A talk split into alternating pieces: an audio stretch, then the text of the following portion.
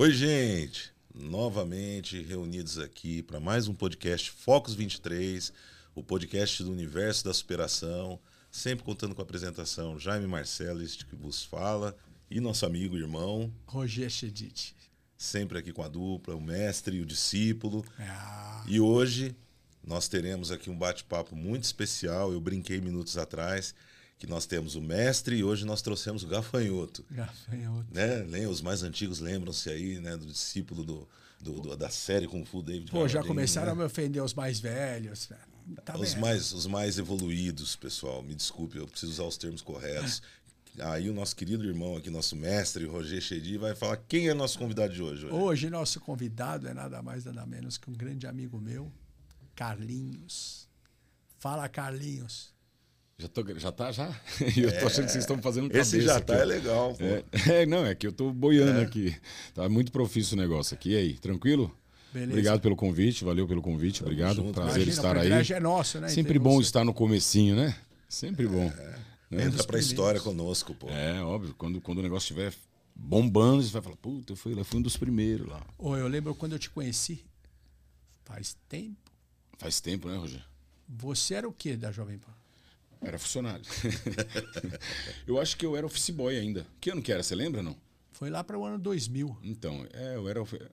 Em 99, 2000, eu era, É. eu era office boy, mas já fazia uns negocinhos pra rádio ali. Já, já fazia umas paradinhas na rádio. E como é que você foi parar lá? Na rádio? Ah, Dona Margot, né? É que é engraçado né, a gente conta essa história, mas não é todo mundo que conhece, né? É, então, por São isso que eu quero que você conte. Então, eu morava num. Eu morava num orfanato. Aí a mãe do Tutinha, ela fazia parte da Liga das Senhoras Católicas. São as senhoras católicas, obviamente, que é, ajudavam a- na, na manutenção. Não sei se é manutenção ou doação do colégio. Influenciava tudo.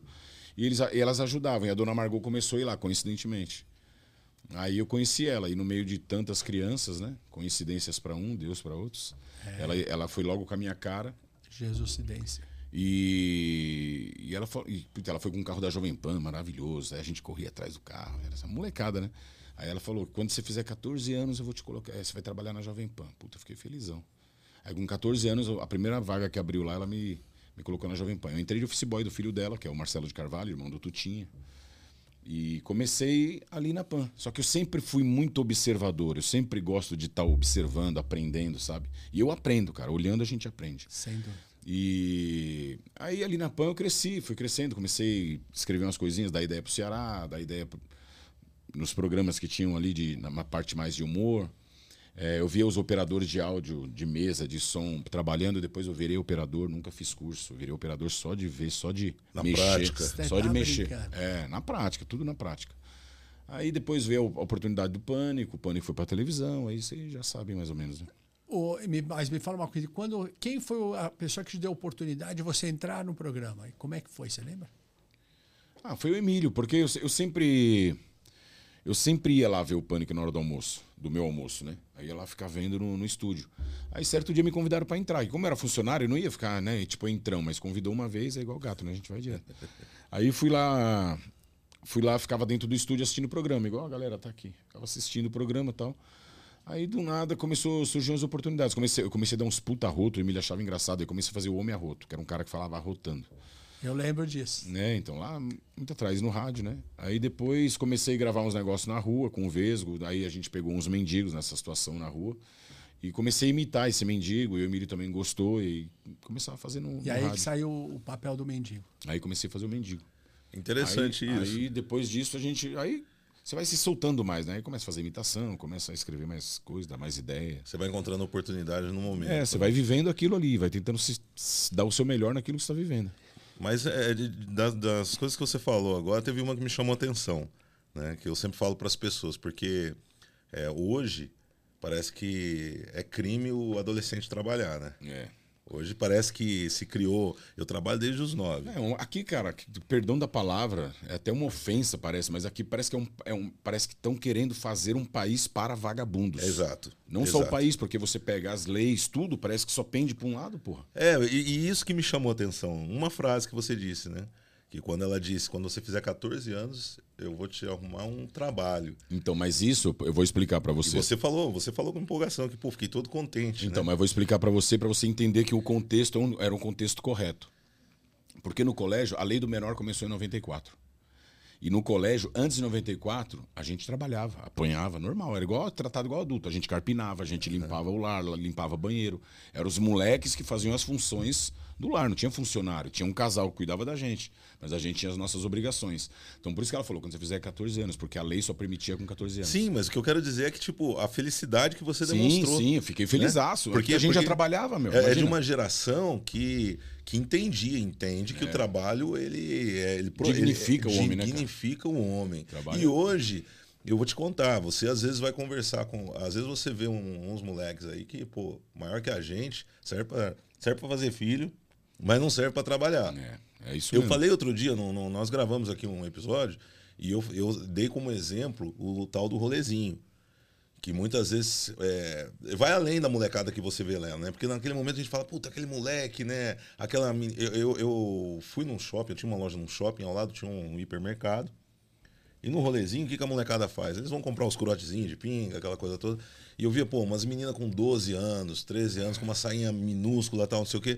Mas a minha revolta, tem nego que fala assim, ah, essa, essa, essa menina, esse, esse moleque. Não, a minha, a minha revolta vai, tipo, com, com o cara que não. Tanto da família quanto o cara que. O legislador, muitas vezes, que não se preocupa com isso, em termos de entender que o trabalho dignifica. Né? Então, os nossos adolescentes, eles não estão mais eh, se pautando na questão da importância do trabalho, né, Rogério? Ô. E afinal, né, meu? é São nas pauladas que a gente aprende nossas maiores lições, né? meu? É, claro. E, e- e aí, e aí me conta, uma, me explica uma coisa. Você, mas quando você foi para Jovem Pan, você foi trabalhar de office boy, Office boy. mas já dentro de você, tipo assim, vou dar um salto a mais? Ou você falou, puta, não, é é a oportunidade. Assim, com certeza absoluta você sabia que você ia chegar em algum lugar.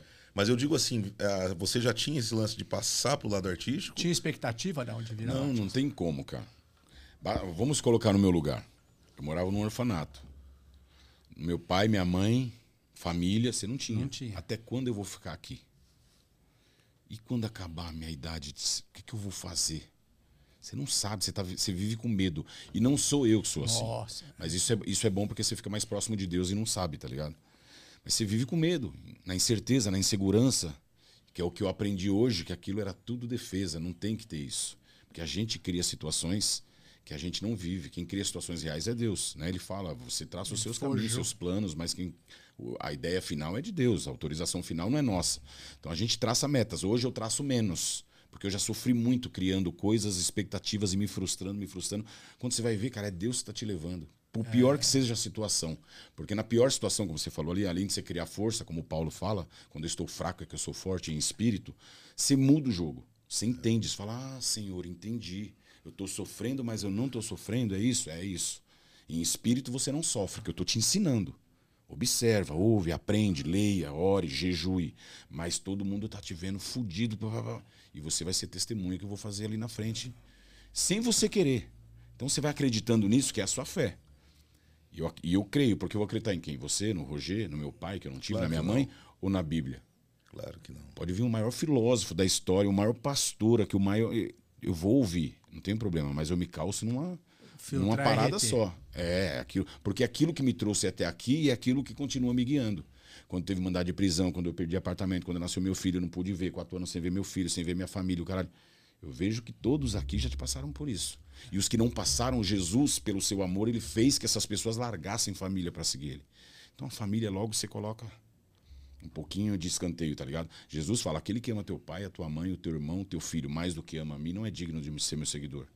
Então eu comecei a estudar esse cara. Falei, mano, que loucura é essa que esse cara tá falando? É, eu sei Aí você é. vê que é em espírito, é um desprendimento de amor. Eu tô sempre aqui, mas eu vou andar porque eu preciso trazer mais gente. Eu tô numa, eu tô numa vibe que você não vai me entender agora. Né? Jesus fala isso. Eu falo coisa do mundo, vocês não entendem, vocês não me acham louco. Imagine quando eu começar a falar Oh, coisas é- do Espírito. É impressionante o quanto Deus mudou tua vida e quanto a gente, porque eu sei porque eu passei pela mesma coisa que você. Nessas dificuldades, Deus dá um, um descanso, dá um. Cara, Deus dá pra paz, quem. né? Eu vou te falar, Deus dá pra quem busca. Eu sou chato. Quando você fala de Deus, eu falo, tá, mas e aí? Não, porque Deus vai curar, vai. Tá, mas como? E aí? Você tem, para mim, você tem que me convencer. Cara, eu fiz assim, assim, funcionou comigo. Ora, faz um propósito, você com você entra na sua loucura. Você tem que desenhar pra mim, porque eu não vou, esse Deus aí não me basta. Ah, ele vai curar, ele vai fazer, espera. Peraí, mas não tá confortante pra mim. Mas é simples, eu, eu entendo o que você quer dizer. É porque quando você fala de Deus, quando as, quando as pessoas falam de Deus, nós temos que entender dois conceitos. Né? Eu falo muito sobre entrega. Eu gosto muito de falar sobre entrega. Porque a vida é pautada na entrega, seja no seu lado, no seu ambiente profissional, seja no seu ambiente familiar. E aí nós podemos entrar nesse aspecto que você disse. Porque um pai, ele geralmente ele se entrega, né, para um filho. É, é, uma boa mãe se entrega para o filho. A gente não pode falar dos exemplos negativos, não, É vai, não vai nos levar a nada. Mas você, é, quando você diz assim, é, pô, a pessoa simplesmente fala eu creio, tal, não sei o quê. Tem um lance que eu costumo dizer que é muito interessante. É, o comércio da igreja, que a igreja em alguns aspectos virou um comércio, você passa na frente. 90%, Isso. 95%, cara. Eu costumo dizer para as pessoas o seguinte, ó. Sabe vamos- que eu sou chato. né? Vamos fazer Sem uma analogia, vamos fazer uma analogia com música. Você vai para a igreja. Como as igrejas fazem? Você vai para a igreja. O momento mais bonito é o do louvor. Toca as pessoas, as pessoas se emocionam, falam que o Espírito Santo as tocou, e aí sai dali. O vizinho tá passando fome, foda-se.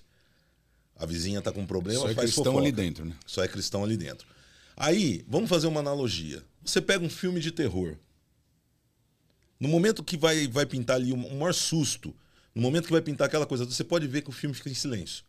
Diferente de um filme, por exemplo, motivacional de luta, o rock. Você imagina o sucesso do filme do- da, da franquia do rock sem música? É muito difícil. Mas por quê? Os momentos mais difíceis da vida da gente, eles não têm trilha sonora.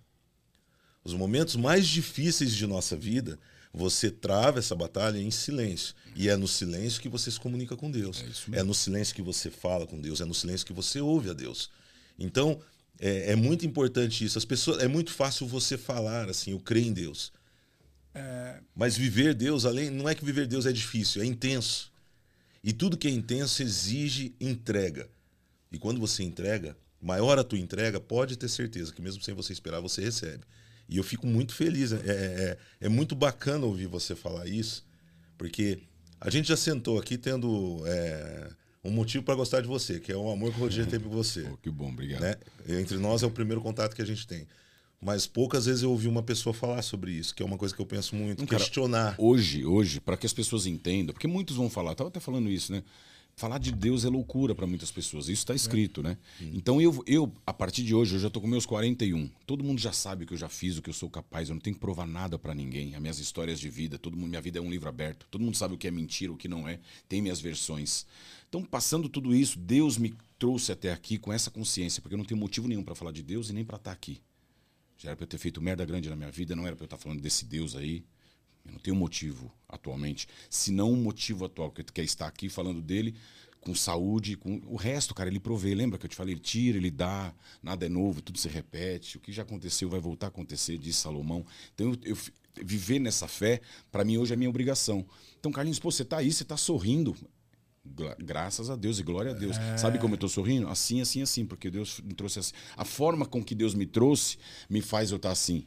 Tá ligado? Então eu tenho na obrigação de falar de Deus. Ah, mas é louco, bateu a cabeça, não queria falar disso, queria dar risada. O problema é seu. A boca é minha, o espírito é meu, a intuição é minha. Vamos ter um papo. É porque às vezes você quer bater um papo que você não bate com todo mundo. Toda hora você tá rindo, fazendo zoeira, piada, piada, piada. É se escondendo das verdades, as máscaras. Então aqui a gente derruba as máscaras, coloca o Deus na frente, colocar o reino em primeiro lugar e todas as coisas vos serão acrescentadas. Amém. Coloco na frente e vamos seguindo aqui. Sou falho, sou pecador, sou louco, sou o que quiserem ser. É o que eu Mas eu falo. sou tudo isso em Cristo. Tem gente que é tudo isso e um pouco mais, mas não tem a Cristo, entendeu? É o que eu Aí sempre você falei. perde a intensidade. É, essa é a nossa riqueza. É o que eu sempre falei, muita gente fala de Deus aqui, mas você só, só acredita mesmo em Deus quando você tem um, um tete a tete com ele, quando você tem um, Um Cara, testemunho. como, como é bom que você falar tem. calçado. É a melhor coisa do mundo. E quando você fala calçado, o seu pior inimigo é a soberba. Por exemplo, Paulo, Paulo falava isso quando ele escrevia. ele Sim, falava, eu vou, ter que, eu, vou ter que, eu vou ter que falar. Ele falava, por exemplo falar. como é que eu não vou falar de Deus se eu sou um testemunho vivo de Deus? Né? É, Ela então. ficou 17 anos com o pescoço quebrado. Os médicos olham para mim e dão risada, nem acreditam que eu estou vivo. Cara, eu sou um exemplo, É, claro que é. um milagre de Deus. Então eu tenho que criar, eu não posso abandonar esse Deus Todos por somos, todos somos. É. que no seu propósito você tinha que estar assim. nada. É, Você vai sem entender dúvida. depois. Eu já entendo. Já entende? Já então, entendo é isso, é isso que vale. Se você vive em espírito mais. como manda o Senhor, você não sofre. Um cara que com 11, ano- 11 anos de idade foi criado para ser uma referência, não era referência de nada e queria ser um exemplo, não era exemplo de nada. Hoje eu entendi por que que É, Deus me então. permitiu que eu ficasse assim. Se ele me fez um isso, exemplo. imagina o que ainda vai fazer. Muito. Tipo Mas, isso. mas aí, aí, então, aí você vê, você imagina o impacto positivo que você está levando para a vida de muitas pessoas falando isso. Porque quando uma pessoa fala assim, eu sou um novo homem, né? É nova criatura, é. Uma Quem nova tá Cristo, criatura. nova criatura. é. Carlinhos, Quando a pessoa fala isso, desculpa, irmão. Manda. Quando a pessoa fala isso, é, com certeza absoluta, alguém que está precisando passar por essa transformação Sim. ouve isso. que, Carlinhos, eu sei que você faz muitas ligações da sua vida que você teve como artista hoje com a Bíblia, né? Sim, tudo, 24 horas da minha vida. Então eu queria que você é, falasse alguma coisa que hoje, olhando para a Bíblia, você lembra do que você passou. Cara, tudo. Por exemplo, Tudo. Eu já tive experiências com Deus, assim, de entrar num outro tempo e numa outra realidade. Que é onde se sente Deus, é onde se percebe Deus de olho fechado, é onde você fala com intuição, é onde você lê mentes. Parece loucura isso, mas é bom. Cristo lia a mente. Então, quanto mais parecido com Cristo, mais essa loucura a gente vai conseguir fazer. Ele não falou que a gente faria coisas maiores do que ele. Então, cara, você imagina, só resumindo a minha história. Com quatro anos saí de casa. Meu pai batia na minha mãe, meu pai era alcoólatra, minha mãe, os dois não sabem ler, analfabeto, lar tóxico, pesadíssimo. Minha irmã fugiu de casa, me levou. A gente se perdeu na rua, com seis, sete, mais ou menos, fui para Febem. Da Febem, fiquei, andei umas duas, três Febens, assim, transferidos. Depois fui para um colégio, um orfanato. Depois desse orfanato fui para a Rádio Jovem Pan, depois da Jovem Pan, Rede TV, é que eu faço minha, é a sequência da minha oração. Depois Rede TV, TV Record, TV Bandeirantes. E obrigado por esse tempo agora. Estou quatro anos sem trabalhar. Então vamos colocar Deus, vamos colocar Deus nas peças. Meu, eu tinha um lar tóxico. Minha mãe mexia com coisa de macumba. Então, se eu sou menininho de Deus e lá, quando você lê a Bíblia, você vê quem são os escolhidos. Até os ruins que estão ali são escolhidos. Lá em Romano fala né, que Deus ele permite as autoridades, tanto as boas quanto as ruins. As ruins é para a gente aprender. E as boas que é para a gente Lógico. gozar. como é que você sabe a diferença do joio e do trigo? né? Exatamente. O primeiro rei foi Saul. Porque o povo sedentemente queria aquele rei. Só que Deus falou: pode ser, mas o meu rei é aquele ali, é o Davi. É o que vai levar a minha hereditariedade. Então eu entro nessa viagem. Então eu coloco Deus lá, por exemplo. Ontem eu até falei isso aqui. Com quatro anos, saí de casa, minha irmã. A gente se perdeu na rua, mas eu sempre fui malandrinho. Eu lembro, eu lembro sempre que eu ficava olhando a galera, sempre, sempre com medo, né, cara? Sempre inseguro, com medo. Sempre fui observador. Mas era o queridinho da galera. Né? É, eu era o engraçadinho, eu era o, eu era o, eu sempre me dei bem com todo mundo, sempre, sempre me encaixo bem nos lugares. Mas isso não é de mim, tá? Isso é, creio que já seja uma luz do escolhido, não sei. Eu, tô- eu não falo isso com soberba não, tá? É que se eu contando a minha história, se eu não perceber O que Deus fez por você. Ninguém vai perceber. Todo mundo vai falar, ah, é coincidência, ah, mas o outro é melhor, ah, mas o outro fez, se fudeu mais, ah, mas não sei. Não quero saber. Não, a dor não se mede. Exato. Então, mas não, eu só tô dando um exemplo para que as pessoas E entendam as isso. pessoas tentam medir. Tenta. Você não É fala isso errado. para se gabar. A pessoa É, fala. não, é, é, é não para me gabar, humildemente, mas já me gabando. Para vocês entenderem Mas é o, certo. quão, o quão, perdão da palavra, o quão foda Deus é. É. Não só na minha vida, mas na vida de todo mundo. com mas é perdão da certo. palavra. É certo. Quem é que- quem, quem mais. É porque a honra não é minha. Eu só trilhei o caminho, eu só joguei o jogo que Deus está me mandando jogar. Ei, ei, ei, apaga o que você está pensando, que você, tudo que você está inventando, suas dores, tudo que você criou. Oh, oh, apaga quem está no controle sou eu. Então, ó, eu até me emociono de falar de Deus toda vez. Que bom. Amém. Então, não, é verdade, cara, porque é muita, é muita bênção na minha vida. E não é o que eu tive, é o que eu sou. O que eu tive, vai e vem, curti pra caralho. É o que eu sou. É o que Permanece. Deus- É o que Deus me fez. Como eu demorei pra entender, Senhor. Ele nunca te Se eu desamparou. soubesse, eu teria vindo antes. Então, cara, morei na rua, pedi minha esmola, a gente passava fome. Só que eu ouvia todo mundo falando: Nossa, eles estão passando fome. Nossa, tadinho, tá passando frio. Eu lembro essas. Esse, é o lado ruim, que é o mundo. O mundo te ensinando errado. Porque Deus está do outro lado, eu estou contigo. Você tá, tipo, eu tô comendo uma coxinha lá do lixo. Ai, que humilhação comendo uma coxinha do lixo. E Deus está aqui. A hora que ninguém vê, você vai lá. E eu ia, minha irmã ia, a gente pegava, dividia coisinha do lixo limpa. E eu, ah, eu passei fome. Então hoje, hoje é sacanagem eu falar que eu passei fome. Porque Deus sempre provê. Você sabe que Deus mandava corvos lá levar comida para Elias. Oh, Senhor. Amém. Mas não só para Elias, mas para os judeus quando, quando andavam pelo deserto, quando Moisés regiu os judeus. Então sempre provia alimento. Então na época que eu reclamava, eu falava que isso, isso é o mundo me, me moldando errado. Porque É, Deus está falando, não, Deus cara, não tem nada disso. Eu te trouxe para trilhar esse caminho. Ninguém aguentaria esse caminho de morar na rua, numa FB. É você, Carlinhos. É você. Ninguém aguenta o que você está passando. E você vai ter um filho maravilhoso, mas você não vai ver o teu filho. Como assim, Senhor? Quatro anos você vê meu filho. Poxa, Relaxa. Olha o que você passou, você morreu. Você não teve mãe, não teve pai, não teve... Relaxa. Teu Eu filho, cuido. seu filho é coisa minha. É, ele você tá programou cuidando. seu filho? Não. Então relaxa que eu tô cuidando. Não, programei? Você programou ir para Jovem Pan? Não, não. Você programou ir para o orfanato? Não, não. Católico, você, leu, você lembra que você ficava zoando o padre, peidando na missa? Lembro, lembro, então. ali, não, ali eu sei que você era criança. Estava me ensinando. Hoje faz tudo sentido. Na época não fazia. Porque o mundo me moldou para estar longe daquilo. Puta, igreja de novo, todo domingo. Isso que é o mundo real. Isso é a base. Fora disso é diversão. Salomão não fala, tudo é ilusão. Então hoje eu monto meu quebra-cabeça e falo, caralho, quantas ilusões ruins que eu criei desse Deus. Tudo é ilusão. Tudo é ilusão, disse o sábio Salomão. Isso ele fala no fim da vida dele. Ele já é rei, o cara mais rico da história, filho de Davi, não era o sucessor do trono. Por que, que foi parar lá só com muito estudo e fé? Então olha, eu olho para esses caras, para José, que se fudeu em casa, os irmãos venderam ele. Foi preso quando a, a mulher do, do, do rei deu em cima dele. Por fidelidade a Deus e a ele, falou: não vou. E a mulher culpou, o cara ficou preso. Saiu e foi honrado. Nem que eu não seja honrado nessa vida. Meu Você filho já vai tá ser. Meu honrado. filho vai ser. Você está sendo honrado. Não, eu já sou, por estar falando de Deus, mas o meu filho vai ser. Porque Moisés não entrou na terra prometida. Quem entrou foi Josué. Deixa eu Nem que eu não coisa. entre, meu filho vai entrar. Ele vai, ele, vai, ele vai receber essa herança, entendeu? Você. Então é isso, eu ponho Deus em tudo que é para vocês entenderem, porque não foi homem nenhum. Olha o doutor João, meu psicólogo, olha o meu psiquiatra. Não, nunca entrei numa sala dessa, falo com orgulho.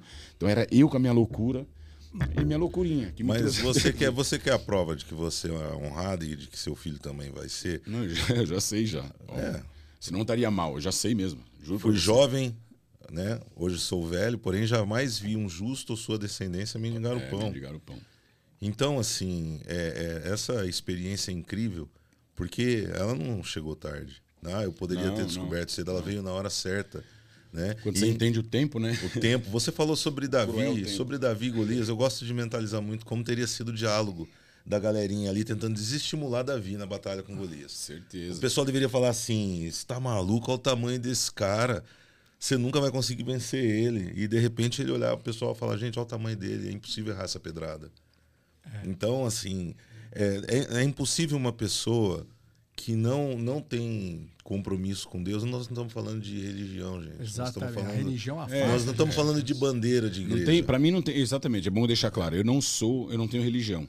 Mas através de Cristo, que eu sou cristão e seguidor do espaço de Cristo, eu me libertei das, das religiões que me trouxeram até Cristo, até próximo de Cristo. Obrigado às religiões, mas hoje eu estou liberto, estou em Cristo. Sabe o que eu ia te falar? Que? Seguinte, Que, que, que? eu olho para você e eu lembro uma coisa que eu falo, inclusive nas minhas palestras, que eu me sinto muito. Eu sei que meu fardo também não é leve, não é tão pesado quanto o teu, mas se ele deu um fardo pesado para a gente, porque ele sabia que a gente era forte o suficiente para carregar, É que ele óbvio. podia ter dado para qualquer um. E é por isso que eu, assim como você, me sinto honrado e glorificado por Deus. Amém, Que obrigado. nem você falou no começo, talvez a gente não soubesse o propósito que ele permitiu que tudo isso acontecesse lá atrás. Mas hoje, por exemplo, hoje eu entendo. Por que que Deus permitiu, por exemplo, um cara como eu, que foi um multiatleta, que vivia do esporte, dependia do meu corpo para ganhar dinheiro, de repente fiquei no estado que eu fiquei. Mal consigo chegar no banheiro. E nunca entrei em depressão, nunca fiquei triste, nunca me senti sozinho, porque eu sabia que Deus estava no controle de bom. tudo, assim como você, eu sei que você. De repente, nas piores situações que é o que você deve estar passando nos últimos anos, mas Deus tem te confortado e tem fortalecido e tem, meu, te honrado muito. Na Amém. verdade, Eu na, ver- na- na- na verdade, assim, é, o multiatleta não chegaria, não teria um alcance tão grande quando, quanto mestre hoje equilibrado tem. Já muda isso, né? Porque a gente sabe disso. Né? Talvez você pudesse ter muito mais conquistas, talvez você não tivesse o alcance que tem hoje. Porque você pode alcançar, você alcançou milhões de pessoas, mas de repente num bate-papo desse, você vai fazer algo mais importante, de repente você vai tocar a vida de uma pessoa. Exatamente. Então, assim, não se quantifica. E é importante também. Aí a gente só tá aqui para isso. é, e é importante a gente tudo ressaltar uma coisa também. Nós estávamos falando de dor agora há pouco. Né? Tem, tem, tem duas coisas que eu detesto. Uma delas eu já falei outro dia aqui, eu- que é quando você cumprimenta uma pessoa, você pergunta para você, Ei, tá tudo bem? A pessoa, ah, tá levando. Eu geralmente olho pro cara e falo, tá levando o quê? Ferro, vagabundo? Né? Porque é, é tipo, é uma, é uma coisa assim, eu acho que o cara chamar tão para baixo a vida dele. É, e, uma, que- e, uma, e uma outra coisa é a pessoa, tipo assim, de repente olha para você. Ah, ó, o cara, meu, pondo a cara na televisão falando que tá sofrendo. O cara é famoso, sofrendo tô eu. A dor não se mede, não se mensura. Cara, mas eu de acordo com a Bíblia, é muito legal você falar isso, porque quem está apontando que você está sofrendo, talvez ela seja maquiada com alguma arma- armadura que ainda não me deu brecha para eu também falar que ela está sofrendo. Ela está sofrendo, Todos. com toda certeza. Sim. Porque a gente para de sofrer de acordo com a máscara que a gente põe. É isso aí, cara. Você entendeu? É verdade. É isso aí. Jesus Cristo andava com máscara. A nossos olhos, ele sofreu pra caramba. Aos olhos dele, não. Ele andou em glória. É isso aí. Curando. Não quer dinheiro? Não, obrigado. Acabou o seu? Toma o meu. Eu brinco, falo que eu não conheço um é outra vibe. A feliz. gente cria essas coisas. Então quem tá apontando você que tá sofrendo, que tá pra baixo, ele também tá. Você tá com quantos anos? Eu tô com 41. Eu tenho 47. 41, E eu, tio, eu, tio. eu vou dar, eu vou dar um exemplo para você. Eu não, Vamos não, perguntei para você, não. não perguntei, eu sei como Vamos é. mudar de assunto. Ele, insi- ele insiste em. Ele quer esconder das pessoas que ele tem 35. Para com essas É, coisas. como eu não mano. casei, eu não envelheci, entendeu? Então eu parei de você imaginar. É o, Dá tempo ainda, Rogério. é o estranho caso de Roger Burton, né? Vai dar filme. Eu sigo meu, meu, meu mestre. Mas se não ó, teve. olha só para você ver como são as coisas. Vou dar um exemplo. É, Hoje, na idade, quando você chega na- nos 47, eu, eu falo pela alimentação. Às vezes você é jovem, né? Você chega no final de semana e fala, ah, vou comer um x-tudo ali, tudo vale. Aí você vai amadurecendo, a idade vai chegando, putz, você fala assim, ah, meu, hoje mesmo que sozinho, você passa a apreciar a sua companhia. Sim. E aí você fala, puta, hoje eu vou num restaurante ali, comer um prato legal que me agrada, uma coisa legal. Então, assim, é, existe uma fase da vida da gente que eu, que eu acredito muito nisso. Que certos presentes nos são dados quando nós temos capacidade e condição de apreciá-los. Então, talvez, aquilo que eu estou a dizer, alcance. Nós estamos aqui a menos de, de 20 minutos batendo papo. Eu acho que, para mim, eu sempre falo, sempre tem alguém que. Deus tem usado muitas pessoas que vêm aqui para me ajudar. Que bom. Né? E como usa no dia a dia, como usa o Roger. E não está sendo diferente de você. Isso demonstra só a força, a força, o poder que, que nós podemos. É, o poder que é a união das pessoas que servem um único Deus. E o amor que Deus tem por nós. né? Isso. Porque assim, as pessoas que servem um único Deus, elas são poderosas. Porque o pessoal, assim, ó, eu vou te falar, eu tenho, eu tenho assim, asco das pessoas que não entendem, não sabem misturar as coisas. Né? Qual a mão mais pesada, a de Deus ou a do demônio? É. Porra, a mão de Deus é pesada. Né? A Bíblia diz: crês em um só Deus, fazes bem, porque também os demônios creem e Morre de estremecem. medo, é. Então, as pessoas gostam muito de colocar em rede social frases, né? É, ó, para, pessoal, de ficar me mandando frase de bom dia, com aquelas coisas decoradas. Saco. O meu, o meu é só coisa nova. né? O meu é porra. coisa que eu escrevo. Eu tenho cada revelação que eu. Porque, pô, o cara pega, o cara dá Ctrl C, manda pra 500 pessoas e manda pra mim. Não me encaminha, que eu não gosto. Mas tem Aí- gente que gosta, hein? É, não, eu não gosto, você tá me dando trabalho. Alta ajuda. O que acontece? É, é muito bonito você estampar uma camisa, um boné, mas viver a essência. Por quê? Porque para você viver é é entrega, é renúncia. Isso que é difícil. E, né, e você sabe, você viveu num meio que você tinha tudo aquilo É. que. Tudo aquilo que o inimigo adora te dar para você chegar, né? É mulher, é dinheiro, é, é ambiente legal. E aí, nesse contexto, eu queria te fazer uma pergunta. Manda. É, hoje eu tenho certeza absoluta e eu torço que você volte, sabe, a, pro alto, assim, com essa, esse novo Carlinhos. Eu vou te falar, nunca estive Com tão tanto alto. Conhecimento. Eu nunca É, estive tão mas alto. que agora tem uma exposição compatível com essa altura, que aí vai arrebentar. A gente, Com conhecimento eu que vou- você tem hoje. É, com o conhecimento que Eu- você tem. Eu vou cansar de ligar pro Carlinhos e pro Roger e falar: olha, ó, já impactaram mais vida, vamos contando, É, ó. claro. Aí a pergunta que eu te faço: nesse período, você está prospectando projetos novos? Assim, porque você trabalhou em projetos que vinham assim também idealizados por um grupo, por Sim, um, né? sim. Hoje você está prospectando, está planejando, falando assim, hora que a, a- daqui a pouquinho a tormenta passa de vez, eu tenho um projeto que eu quero muito fazer. Você está nessa vibe? Cara, eu verdadeiramente eu não, eu não faço mais planos. Porque eu fazendo uma autorreflexão da minha própria vida, até onde eu cheguei aqui, como eu já falei lá no comecinho, não foi plano meu. Tudo que eu pensei, sofri, blá, blá, blá, era tudo uma ilusão. Porque onde, onde Deus me colocou é para eu estar. Então, é, é, tipo, tem pessoas que eu posso pedir ajuda, pedir conselho, pedir, pedir, sei lá, qualquer coisa, emprego. Só que a vida me fez ser um pouco envergonhado e todos nós somos. Só que Deus pede para nós nos humilharmos para Ele e não para o homem. Claro.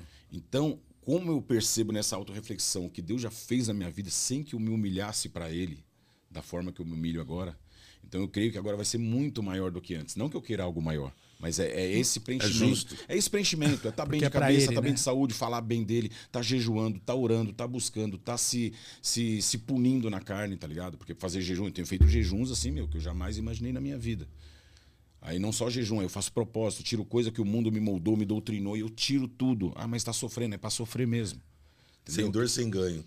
Você entende? É isso. Você entende? Porque eu te falei que a gente tá aqui para sofrer. Se não fosse para sofrer, Jesus Cristo não fazia jejum. Moisés, Elias, todos os judeus não faziam jejum. O jejum é para você sofrer na carne. Porque você mostra para Deus por alguns momentos que você, olha, Senhor, eu não sou refém do mundo. Hoje eu não fumei, hoje eu não bebi, hoje eu não casquei uma. Você está ali numa penitência pessoal com você. Jesus Cristo não fala, volte a ser criança para entender a mente É de a Cristo. conversão, né? Criança não faz essas coisas. Criança é pura, tá só, olha, admira a cor, lê, acredita em tudo. Você conta uma historinha pro teu filho, ele acredita. Entendeu? Então eu volto a ser criança nessa, nessa, nessa parada, meu, e funciona pra caramba. Então eu não faço muitos planos. Agora, se você falar, se você pudesse escolher, hoje eu faria algo desse, desse tipo.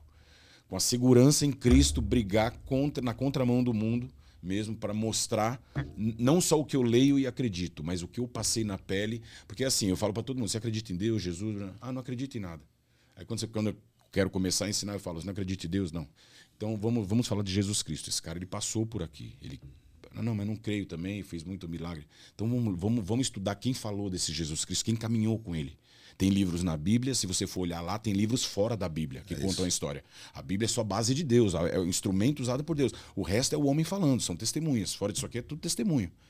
Então vamos- vamos estudar os apóstolos. Não, mas não, vamos estudar os profetas, os loucos que falaram lá atrás que isso aqui ia acontecer. Então quando você mostra tudo isso, a pessoa já não crê, Aí é um, um- é um verso que eu escrevi essa semana. Todo ateu e todo cara de esquerda, ele não acredita propositalmente, já não acredita propositalmente na Bíblia, para que as suas verdades, eh, para que as suas verdades criadas por si mesmo não sejam destruídas por ela. Sim. Você entende isso? Então eu, eu tenho que assegurar isso e estar pronto para o combate.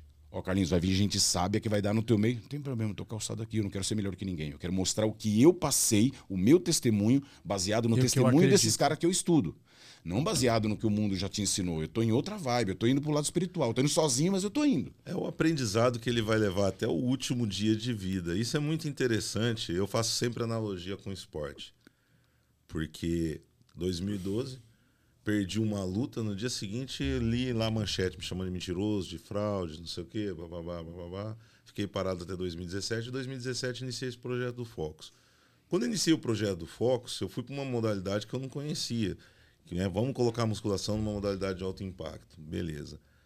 E, pô, de repente, todo dia eu tô aprendendo uma coisa nova, né? E, e o, que, o que eu mais aprendo? Porque a cada dia um estudo novo fala, ó, meu, não faz isso pro teu corpo que você tá fazendo merda. A ciência guiando o É. homem. Aí você pega no dia a dia e fala, peraí, deixa eu... Quando você pega e se concentra e fala, deixa eu abrir mão do meu ego, deixa eu entender o que está acontecendo aqui, você consegue ter um desempenho melhor no esporte. Ter um desempenho melhor no esporte, você traz isso para o seu dia a dia. E nesse contexto eu queria te fazer uma pergunta. O que, que você acha que mudou no humor de quando você começou, né? É, Você teve, numa, numa- numa- vamos dizer assim, na elite do humor brasileiro. No meu humor ou no não, humor não, atual? no humor, no contexto atual, do cenário do humor no Na Brasil. comédia. É, o que você acha que mudou naquela, daquela época que você estava né, no, no ápice para hoje? Porque hoje se discute muito, nós até falamos aqui sobre os limites do humor. Que é muito difícil ser Né? comediante, né? Que é muito. É, porque, tipo, o que que você pensa disso? Porque essa questão do limite do humor, você acha que você teve que lidar com- muito com esse tipo de questionamento, né? Sim, Você sim. teve muito processo, não? Alguns. Alguns. Mas não deu nada. Você acha Porque as que. pessoas autor- autorizavam, sabe, a imagem. A mesma coisa, você autorizou sua imagem, eu zoei você na praia lá, você autorizou, obrigado, valeu, sou teu fã. Aí dia seguinte passa a matéria e ele começa a te zoar. Pô, os caras te zoaram, trouxa, não sei o que lá, otário. Aí processa os caras, processa os caras, você vai lá e processa. Mas como você assinou a, a autorização, Autorização. de imagem, mas corremos risco o tempo todo de processo, Mas, por processo exemplo, hoje é muito mais difícil você ser comediante do que na tua época, não acha, não? Cara, é por causa da internet. A internet só tá cheia de juiz. E o juiz máximo, não, não o máximo, o máximo, o nosso máximo, que é STF, a gente pode falar isso. É sério, o juiz máximo, qual exemplo ele tá dando para os juízes que estão embaixo? Aliás, eles não são juízes, eles são ministros. Então eles estão num cargo maior do que os caras que estudaram mesmo. Então lembra da, da inversão de valores? Eu vou defender, eu vou depender dessa lei e desses caras para ver meu filho? Ô senhor. Só, Cara, só na outra. Eu não creio em outra encarnação, mas só lá em cima, esquece. Esse lance, esse lance, porque o humor hoje, né, por exemplo, tem, eu, eu, tem algumas coisas que eu não gosto no humor de hoje.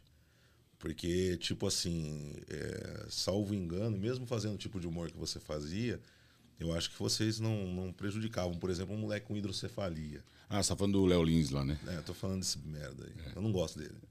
É, ca- cara, eu respeito todas as opiniões. Eu entendo você, porque eu já fui assim, já tive essa mentalidade.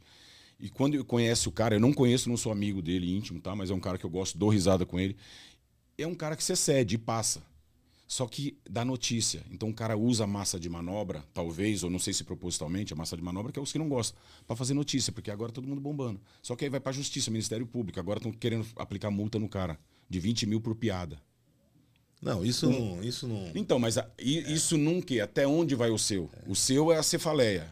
Ah, não precisa tanto, mas o outro já tá falando. Não, precisa sim. É porque. porque entendeu? porque não na- tem que é, ter. porque, Sabe por que a gente não gosta, a gente não consome. É, é que essa, do- doso- é, é, essa questão de dosar o humor, eu, eu, eu, eu tenho uma. Nós tínhamos aí como exemplo, porque se fala muito assim, né? Os trapalhões hoje não poderiam fazer humor, Não, tá tudo preso. É, mas é mesmo. né? Todos presos. Eu entendo que há um excesso de fiscalização, por quem não tem que fiscalizar coisa nenhuma, que são, É, como você disse, os juízes Óbvio daí. Mas eu também entendo que existe aquela questão, talvez, da, da responsabilidade. Quando o cara faz, às vezes, o humor em cima de uma fake news, por exemplo, que ele sabe que vai fomentar que a pessoa que é vítima de uma fake news possa ser prejudicada por isso. Eu tenho muito, eu, eu temo muito é, pelo que acontece no país em dois aspectos. Vamos lá. Primeiro, hoje a gente vive a censura. Isso é fato. Já, faz um Já tempinho. vive a censura. Já faz um tempo. Porque a censura antigamente, ó, eu, eu, eu gosto muito de novela antiga. Eu adoro Rock Santeiro, já assisti, sei lá, umas 30 vezes. né? E não, não sei se vocês sabem, mas teve uma primeira versão de Rock Santeiro que foi censurada à época. O Rock, Não sabia. Santeiro, o Rock Não é da Santeiro. minha época. O Rock Santeiro não era o Zé Wilker, ele sempre dá um jeito de tentar. 35 anos, gente. 30 O Rock Santeiro não era o Zé Wilker, era o Antônio, o Francisco Oco Ah, tá. na primeira. E a viúva porcina era a Beth Faria. E houve uma, uma censura, os próprios trapalhões foram censurados. Eu te falo que o que está acontecendo hoje é pior. Porque, tipo assim, é, o, o- é como o racismo, né? Você tem o racismo velado e aquele racismo explícito. O velado é um tanto quanto complicado. Eu tenho três filhas adotivas. E duas das minhas filhas adotivas são branquinhas igual leite. Né? E a gente sabe que muitas vezes eu às vezes vou em reunião de escola ou tô andando. Outro dia eu tava no shopping com elas, elas encontraram uma professora. Eu, se eu não chego a tempo, elas iam chamar a polícia para mim, pô. É sério, não é piada não, cara, é sério. É muito triste isso. Né? Então, assim, é, é, eu, eu, eu só. Eu, eu te fiz essa pergunta porque eu temo muito quando o humor colabora com algo ruim que já existe. Né? Então, o meu medo, minha coisa, meu medo é esse. Em contrapartida, é, eu, eu, eu tento me manter, principalmente em época de eleição. eu- as pessoas me perguntam se é de esquerda ou de direita. Eu falo, meu, eu quero melhor para o meu país. Mas uma coisa eu não posso. Vamos sair do muro aí, galera. Mas uma coisa, mas uma coisa que eu não posso deixar de falar é assim, o que a tal esquerda faz em relação aos, às nossas crianças, aos nossos jovens, principalmente em relação à cultura. Eles pegam como exemplo algumas coisas que não, não entram na minha cabeça, né? Então, assim, as referências culturais hoje, eu vejo pessoas que de esquerda que dizem que são referências culturais pisoteando na bandeira do meu país. Porra, é foda. Cara, o nome já diz, né? É, é tão fácil montar o quebra-cabeça se a gente põe a cabeça de criança. Você tira toda essa maldade do mundo, você volta a ser um pouco inocente. Aí você pensa esquerda, direita, aí tem um nome chamado oposição, não tem? Sim, Quando uma está no poder, a outra está se opondo. Sim. E vice-versa, a esquerda, a direita, elas vão ali alternando. Aí, pô, você põe Deus em cima, você faz uma conta, uma matemática. Quais seguem mais os princípios de Deus? É onde eu vou me enganar mais, esse aqui, o da- independente do lado. Quais são que se, se encaixa mais? Aqui. Porque, por exemplo, a gasolina está baixando, falando de política, a gasolina está baixando, as coisas estão acontecendo, papapá, papapá. Depois você vê que PT votou contra isso, contra aquilo, você fala, mas não é pelo povo, é pelo poder, simplesmente pelo poder. Se fosse pelo povo, porra, ideia boa, assinei, gasolina vai baixar. Pô, ideia boa de reduzir o imposto pra galera, puta, que do caralho.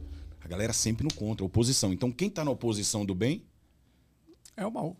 e quem tá na oposição da verdade, A mentira. olha que continha infantil, bem legal. É a matemática. Matemática é simples, Cara, né? você faz uma continha infantil, você mostra com detalhes. Porra, aqui defende liberdade, família. blá, blá, blá, blá. Aqui defende o aborto, mas tá falando de Cristo. Opa! Eu leio aqui, eu sou doentão da Bíblia. Totalmente, Aqui tá falando de gê- ideologia de gênero, mas tá falando, de, mas tá falando que é cristão, que vão na igreja. A conta não fecha. Não fecha. Esse lance do aborto, assim, eu sempre Não, foi fazia- só um exemplo, é, tá? É, um mas exemplo. foi muito legal. Você falar que é de esquerda e cristão, a conta Mas foi muito legal falar sobre isso. Esse lance de aborto, assim, eu, como eu disse, eu tenho três filhas adotivas. Então eu conheço de cor e salteado o processo de adoção. Duas das minhas filhas eu tirei. fui colocado para adoção lá no É, colégio. duas das minhas filhas eu tirei. Hoje o nome, acho- eu não sei se ainda é o mesmo nome, é Casa de Abrigo e depois era Casa de Acolhimento, ou alguma coisa assim. Tinha casa da infância, né? na época casa da infância, abrigo. E assim, gente, ó, na boa, esse lance do aborto, é, da defesa do aborto, é um retrocesso pro ser humano que agora eu vou roubar a frase do Carlinhos, é só fazer conta, gente, para. É, uma Porque continha simples. esse lance do aborto é uma coisa que tem vindo à tona. Um dia eu quero que a gente faça um.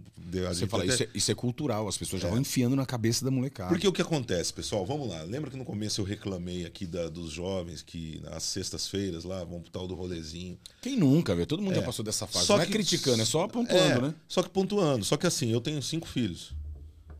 Eu sei onde cada um dos meus filhos estão agora. É obrigação, né? Eu acho De que todo vo- pai, eu acho que você falar, você chegar e falar assim, ó, tá liberado o aborto, com todo o respeito que eu tenho à mulher. Porque tem uma coisa que outra frase que eu detesto é quando o cara fala assim, a gente vê o caso de um estupro, alguma coisa assim, fala, ah, mas a roupa que ela tava usando, dá vontade de pegar isso para o cara, né? O cara colocar. É. Mas aí eu falo para você, a gente tem uma parcela de mulheres também que a gente sabe que com um lance desse de liberação de aborto é muito simples, né? Tem mulher que, por incrível que pareça, gente, não tô. Porque tem feminista que acha que toda mulher é santa. E não é, gente. Né? Eu acho que o dom da vida, o dom da maternidade, a mulher ser mãe é um negócio assim tão um dom, incrível, um dom. cara. É uma tão arte, incrível. Um dom divino. Aí as mulheres falam, ah, mas foi você que carregou nove meses. Graças a Deus que foi você. Olha É, que dom, cara. é um dom, né? é um Uma dom. criança Você sair de dentro agradecer. uma mistura nossa que vai crescer, vai virar uma continuação da nossa... É um dom. E o que acontece? muito louco. e o que acontece? Eu penso que a liberação do aborto ela já vai piorar uma coisa que existe hoje. Hoje, hoje, o que tem de criança que é jogada em famílias de uma maneira, você sabe disso, de uma maneira paralela, porque assim, o, o sistema dificulta a adoção, beleza? Sim, o sistema bastante. dificulta bastante, eu sei, porque eu tenho três filhas adotadas legalmente. E nesse mesmo período, eu tive acesso a um número mais, gente, expressivo de crianças que vão para casa de famílias de maneira informal. É. E essas famílias nem sempre, é, eu não vou entrar em detalhe aqui da adoção das minhas filhas, mas muitas famílias pegam as crianças e não tem estrutura, e não tem estrutura moral, não tem estrutura ética, não tem estrutura cristã para poder ser pai Tem uma boa base, né? não tem uma boa base. Então, assim, é, eu acho que a gente tem tanta coisa para fazer e o povo brigar para regularizar o, o aborto é, É, cara. complicado. Eu até queria aproveitar. Nós tivemos com o Paulo Musi sexta-feira. Provavelmente quando esse, esse nosso episódio aqui for ao ar, é, já vai ter acontecido essa entrevista que o Musi vai fazer com o presidente Jair Bolsonaro. E hoje de manhã eu entrei na página do Muse e o que eu vi de comentário de gente ignorante, porque o governo baixou aí a, a- o- a imposto. É, né, zerou. so- zerou o imposto sobre o whey. Whey protein. E aí o povo, ai, aí vai lá o povo de esquerda que gosta de vomitar sem É ter oposição, eles são obrigados a se opor, sempre. Quem É. não toma. Não, mas cara, é até assim, quem toma, até os até- burrão que toma. até- é, até Eles os- preferem pagar mais caro, mas que, mas que não seja o Bolsonaro. É. Não tem que dar o crédito pro, pro mito. É isso. Gente, governar, Besteira, governar um país é, vai além do que você do que você pensa. Não é assim, ó, o cara levanta de manhã e fala assim, ó, hoje eu vou fazer um monte de gente me xingar e vou favorecer alguém e deixar de favorecer outro lado. Pessoal, vamos procurar informação. A, a- a tal da fake news, ela é tão incrível, eu já fui vítima de fake news, a tal da fake news é tão incrível que tem um grupo de pessoas dizendo que o whey faz mal, que acelera o coração, não sei o quê. Pessoal, vamos estudar o básico, gente. Hoje, hoje você não precisa ter a Barça, né? Você vai lá num telefone, no computador, você vai pro Google, você tem acesso à informação. Também, fake news é muito, é muito relativo, né?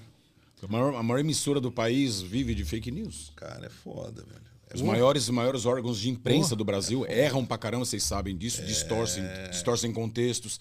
Então, Eu já fui Entendeu? dado como morto, cara. Eu tive que entrar na justiça. nossa. Eu tenho vendo? aqui, eu mostro Então não é de vocês. hoje, nunca vai parar. Porque o que aconteceu? Os meus dados vazaram, eu perdi dois irmãos, os dados do meu irmão vazou também. Eu tenho aqui, eu vou mostrar para vocês depois do intervalo. Minha certidão de óbito. Morri de AIDS. Dia 23 de fevereiro de 2003. Isso me Essa gerou é um problema. Isso me gerou um problema tão grande, mas tão grande, que eu tive que entrar na justiça para provar que eu estava vivo. Caralho. E aí, e como que o pessoal conseguiu meus dados? É, na- no, no- no lado negro da internet. E não estou falando nem de deep web.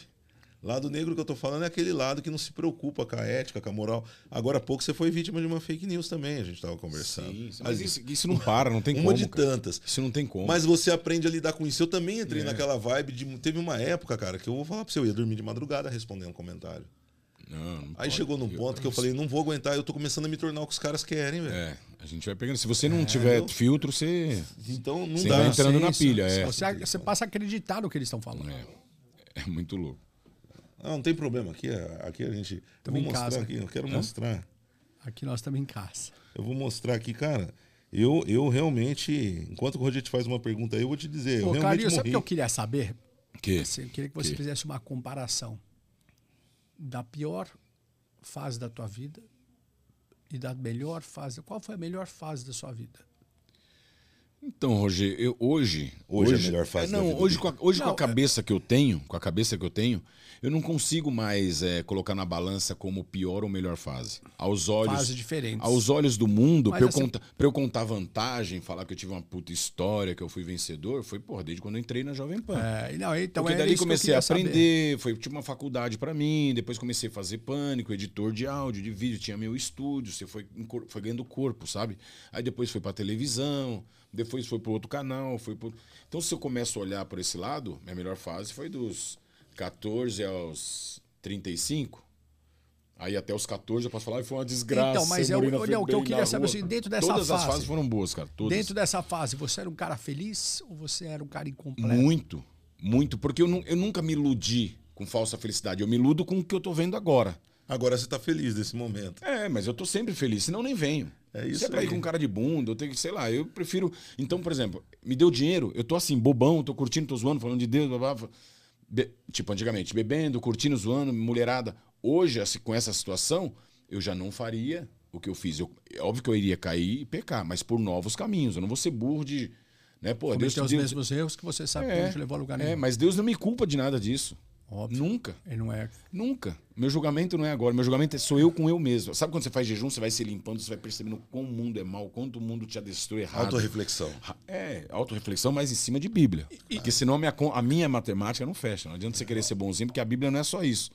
E óbvio que hoje você está passando por certas dificuldades, todo mundo tem visto na- na- na- nos noticiários, comparando tipo a tua maior- uma das melhores fases, né, para o olhar do mundo, melhor fase e hoje.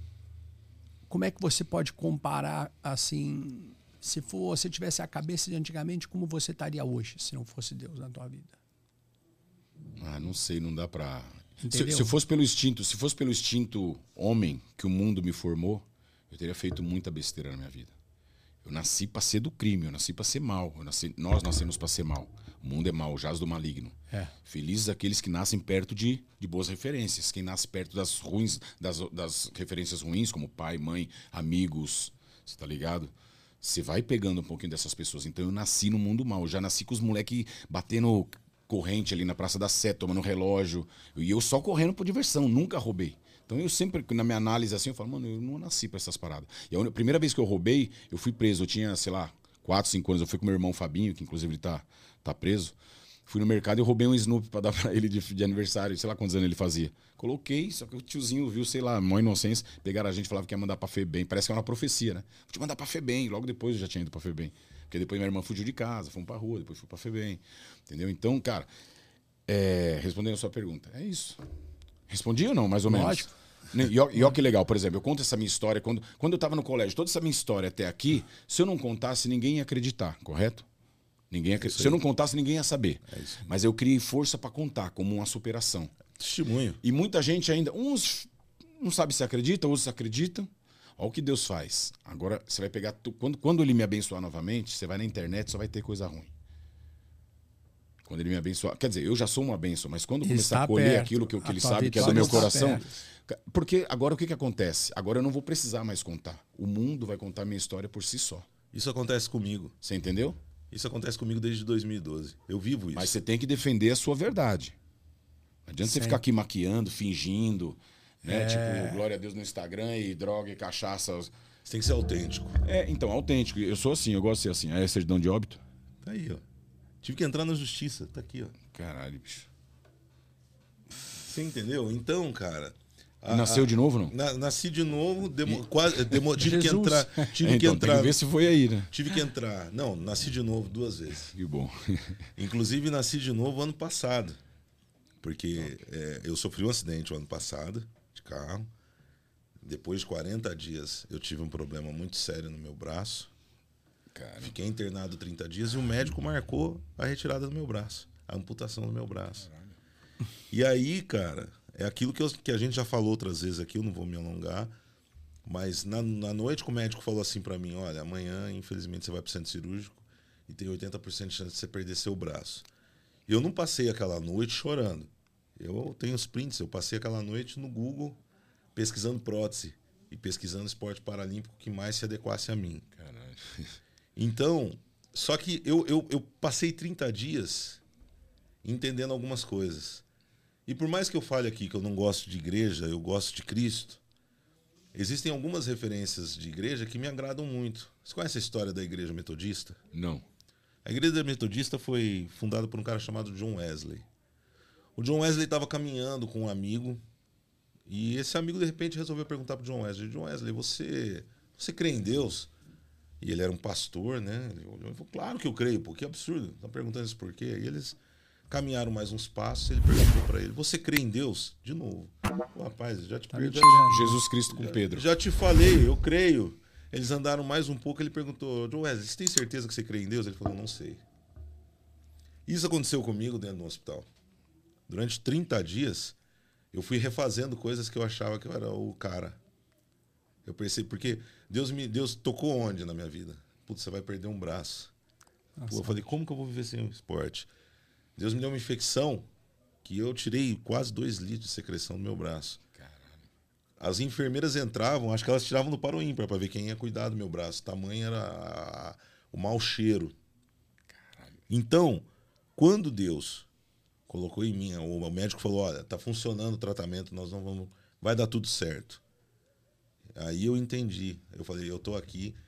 30 dias para mim valeu por três anos. E eu te falo, foi o melhor presente que eu ganhei de Deus. Amém. Poder parar 30 dias no hospital. Ô, glória. 30 dias. Tanto que, quando eu estava no hospital, meu filho mais velho falou: pai, eu vou dar a tatuagem para você, para você cobrir a cicatriz. Eu falei: não. Eu falei: não vou, não vou cobrir. Ela vai ficar aqui. É, boa. Ela vai ficar aqui porque eu quero mostrar para as outras pessoas que você nunca. Presente que Deus te deu. o presente que Deus me deu. E você, de repente, precisa ter a experiência que o John Wesley teve. Antes de você bater no peito e falar, eu sou, eu faço, aconteça, reflete um pouquinho. Será que eu estou certo? Será que eu estou no caminho certo? Porque no impulso, ah, nós estávamos falando da pureza da criança. É, o homem, de certa forma, é fruto do ambiente que ele vive. Sim. Só que você chega para a criança, nós ensinamos as crianças a mentir. Porque você chega para a criança, você tem um filho pequeno. Você chega para a criança, ela derrubou um copo. Você sai lá do quarto, quem derrubou esse copo? A criança vem toda contente, fui eu que derrubei. Você dá um tapa na mão dela e fala, não faz mais isso. Estimula a mentir, né? No dia seguinte, a criança foi lá e derrubou o copo. Você pergunta, quem foi que derrubou esse copo? Fala, não sei. Porque ela não quer mais levar aquele tapa. E a pessoa não percebe que ela puniu porque a criança falou a verdade. Então, muitas vezes, nós queremos colaborar com o avanço do mal. Isso é ruim. E a gente colabora sempre, sem saber. Sim, cara. sim. Sem saber. Tem Principalmente com o pré-julgamento. Né? Eu, eu, Acusação. Existem, existem músicas, às vezes, que eu não gosto. E aí eu, eu pego, entro num debate, assim, né? Das pessoas falando mal, "Pô, aquela, aquele gênero musical, tal, não sei o quê. Mas existem artistas que eu gosto, que eu conheço, que batalharam uma vida para poder fazer sucesso. Aí eu te pergunto, a batalha daquelas pessoas que cantam as músicas que eu não gosto foi diferente? Então eu preciso É respeitá-las. claro, óbvio. De repente eu não, não consumo o tipo de humor que alguém faz, Então, mas é, é isso que eu ia te falar. É igual, serve igualzinho pro humor. Entendeu? Porque assim, assim você ver como, como tem muita hipocrisia no Brasil, inclusive muitas pessoas que falam. A gente, a gente não gosta do tipo do humor do cara, que não é o meu tipo de humor, não gosto. Mas quem sou eu pra apontar? Porque eu já fiz muita coisa também que eu acho que, puta. Mas pra época era do caralho. Não me arrependo, eu vivi bem cada época. São fases, né? Hã? São fases, né? É, são fases, mas tipo, quem é a gente pra apontar? Igual música. Tem uns funk que eu falo, mano, como é que toca uma música, como é que tá na internet? Tira da xereca, põe não sei aonde, põe não sei o quê, tiro pra cima e fio o cano. Você fala, mano, as crianças estão dançando isso. Beleza, tranquilão, Ministério Público. Aí vai uma, uma, uma piada, porque deram essa conotação pra essa piada. Todo mundo pegou e fez um holofote, vamos foder aqui hoje, ó. Porque se quisesse foder ele, tem muitas piadas, não é só essa. Tem muitas, você pega dele lá, é o estilo de humor dele. Então não gosta, a gente descarta. Igual música, puta, eu não gosto, mas eu entendo, descarto. Eu não gosto do humor do Léo Lins, é só um exemplo, tá? Descarto, mas eu respeito. Sabe por quê? Você olha na plateia do cara, todo mundo rindo, uma galera. Então, ele, como ele fala, o limite do humor, talvez ali, o limite da música, seja o ambiente. Você não quer tocar funk na tua balada, os palavrões que eu não gosto? Não toca, mas tem uma lá que toca pra caralho. Você não quer a piada X, mas o outro teatro ali tem humor negro e tá lotado. é a melhor É resposta até hoje para isso.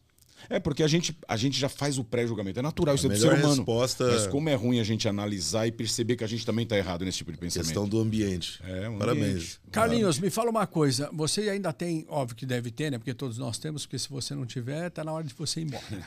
Sonhos. Sonhos? É. Sonhos, cara. Eu tenho sonhos. Eu tenho sonhos humanos, como todo mundo. Senhor, será que eu vou voltar a trabalhar pra caramba? As Vai, pessoas vão me conhecer de novo. Porque eu nunca quis ser conhecido. O Senhor me colocou pra ser conhecido, pra estar sofrendo agora por não estar lá. Será que eu vou ter tudo aquilo? Sabe? Esses sonhos bestas que eu sei que, que eu vou conseguir. Porque o sonho mesmo, o sonho que você não pode resolver, é o que Deus já está fazendo na minha vida. Eu me, me perdi da minha família. Encontrei depois de 30 anos. Olha que história. Eu lembro, Agora eu lembro. vou almoçar com meu pai todo domingo. Ele tá com 80 anos. Fui visitar minha mãe lá na cidade dela. Agora, antes do fim do ano, vou visitar meu irmão que tá preso. O próprio Jesus fala, vai visitar os presos. Então eu vou lá, já vou pregar para uma galera, não só para meu irmão. Então Deus está fazendo coisa que dinheiro nenhum, bilhões nenhum jamais fariam. Que é quebrar ego, orgulho, vaidade e ir unindo Isso quebrou poucos. mesmo, né? Hã? Quebrou mesmo, né? Quebra, é oração, é joelho, não tem jeito. E ainda tá difícil, não tá fácil não. Minha mãe, minha mãe é uma pessoa difícil, mexer com aqueles negócios que eu te falei.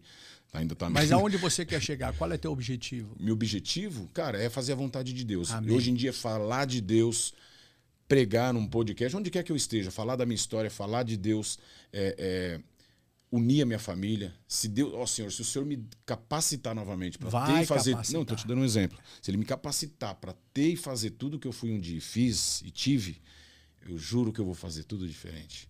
Eu vou ajudar meu pai, minha mãe, porque eu já não tenho mais esse orgulho. Assim, Ai, não me ajudou, não vou ajudar. Meu pai teve Covid, você lembra? Meu pai teve Covid. Porra, eu comecei a orar. Nem... Aí que você vê que você ama o seu pai incondicionalmente e você não sabe. A oração, a oração do justo tem poder. Cara, é muito louco. E meu pai não morreu. E quem que ajudou meu pai? E o diabo falando: não, ele não te criou, ele nem te visitava no colégio, deixa morrer. O outro lado, pô, honrai pai e mãe. Faz o que ele não conseguiu Seus fazer por você. vão se acrescentar. Faz o que ele não conseguiu. Eu ia lá, eu cuidava, eu cozinhava para ele. Cara, eu me sentia o pai dele. Eu É gostoso, Eu queria né, que ele fosse assim as para mim, mas ele não tinha essa condição. Ele deu o que ele tinha. O que, que ele tinha? ódio, rancor, trauma, dor, cachaça, uma vida simples. Ele deu o que ele tinha. Sabe por que eu estou te perguntando? Pelo seguinte, por exemplo, meu caso, eu sempre, né, eu tive desde pequeno, desde os 14 anos de idade, 13 anos de idade, eu era um professor. Eu comecei a dar aula de saltos ornamentais para a escolinha do Juventus. E assim foi até, até hoje. Né? Continuo dando aula, não de, do jeito que eu gostaria, mas do jeito que eu posso. E hoje meu objetivo de vida é poder ajudar as pessoas através da minha história a parar de reclamar do que não tem e ser grato por aquilo que você tem e conquistou. Ser grato por aquilo que Deus já te deu, mas continuando lutando pelos seus sonhos. Esse é meu objetivo de vida e me deixa muito feliz É, que bom. em subir de repente num palco e ver tipo as pessoas chegarem para mim e falar, olha, não falava com meu pai, mas através da sua história, cara, você mudou minha vida. Então, é, é, é o que eu É o quero, que eu é o que eu quero. quero fazer. Eu já falei pro meu filho. A última vez que eu vi, ele tinha seis anos. Falei, ó, vai aproveitando a vida agora, viu? Porque lá na frente a gente vai ter muita história para contar. A gente vai ter muita família para recuperar. Muito testemunho. Carlinhos, como você perdoou teu pai? Senta aqui. Isso eu posso falar num podcast, normalmente. Porque você, eu, tudo que eu for falar, loucamente, que vão dizer, eu vou pontuar na Bíblia. Porque eu não sou dono da razão, mas a razão que eu tenho tem uma base. Entendeu? Então você vai costurando ali e as pessoas vão entendendo, cara. Tocar nas pessoas, como perdoar seu pai, perdoar seu irmão, "Ah, mas meu pai fez a coisa mais brutal. Não tem problema. Isso é dele, é da pessoa. Perdoa e viva livre. Viva Eu tenho uma tranquilo. pergunta que normalmente eu falo para as pessoas. Me diz uma coisa. A única, certeza que a gente tem na vida é que um dia nós vamos embora. Se Jesus levasse teu pai agora, agora, Agora. como é que você ia ficar? Bem? Não, não. É, no nosso caso, Bem? sim. Bem? Porque a gente. Bem? Mas tem muita gente que não iria bem. dormir, entendeu? Caramba, senhor, por pouco eu não faço as pazes. Não vou levar aquela dor, aquele remorso. É, então. Sabe por quê? Porque tem uma passagem que Jesus fala, quando ele está recolhendo ali os discípulos, que um cara vai enterrar o pai. Você lembra dessa passagem? Lembro. O pai do cara morreu e, e o cara falou, senhor, eu vou te seguir, mas espera só um minutinho enterrar meu pai. Vamos, vamos, vamos. Deixe que os mortos enterrem os mortos.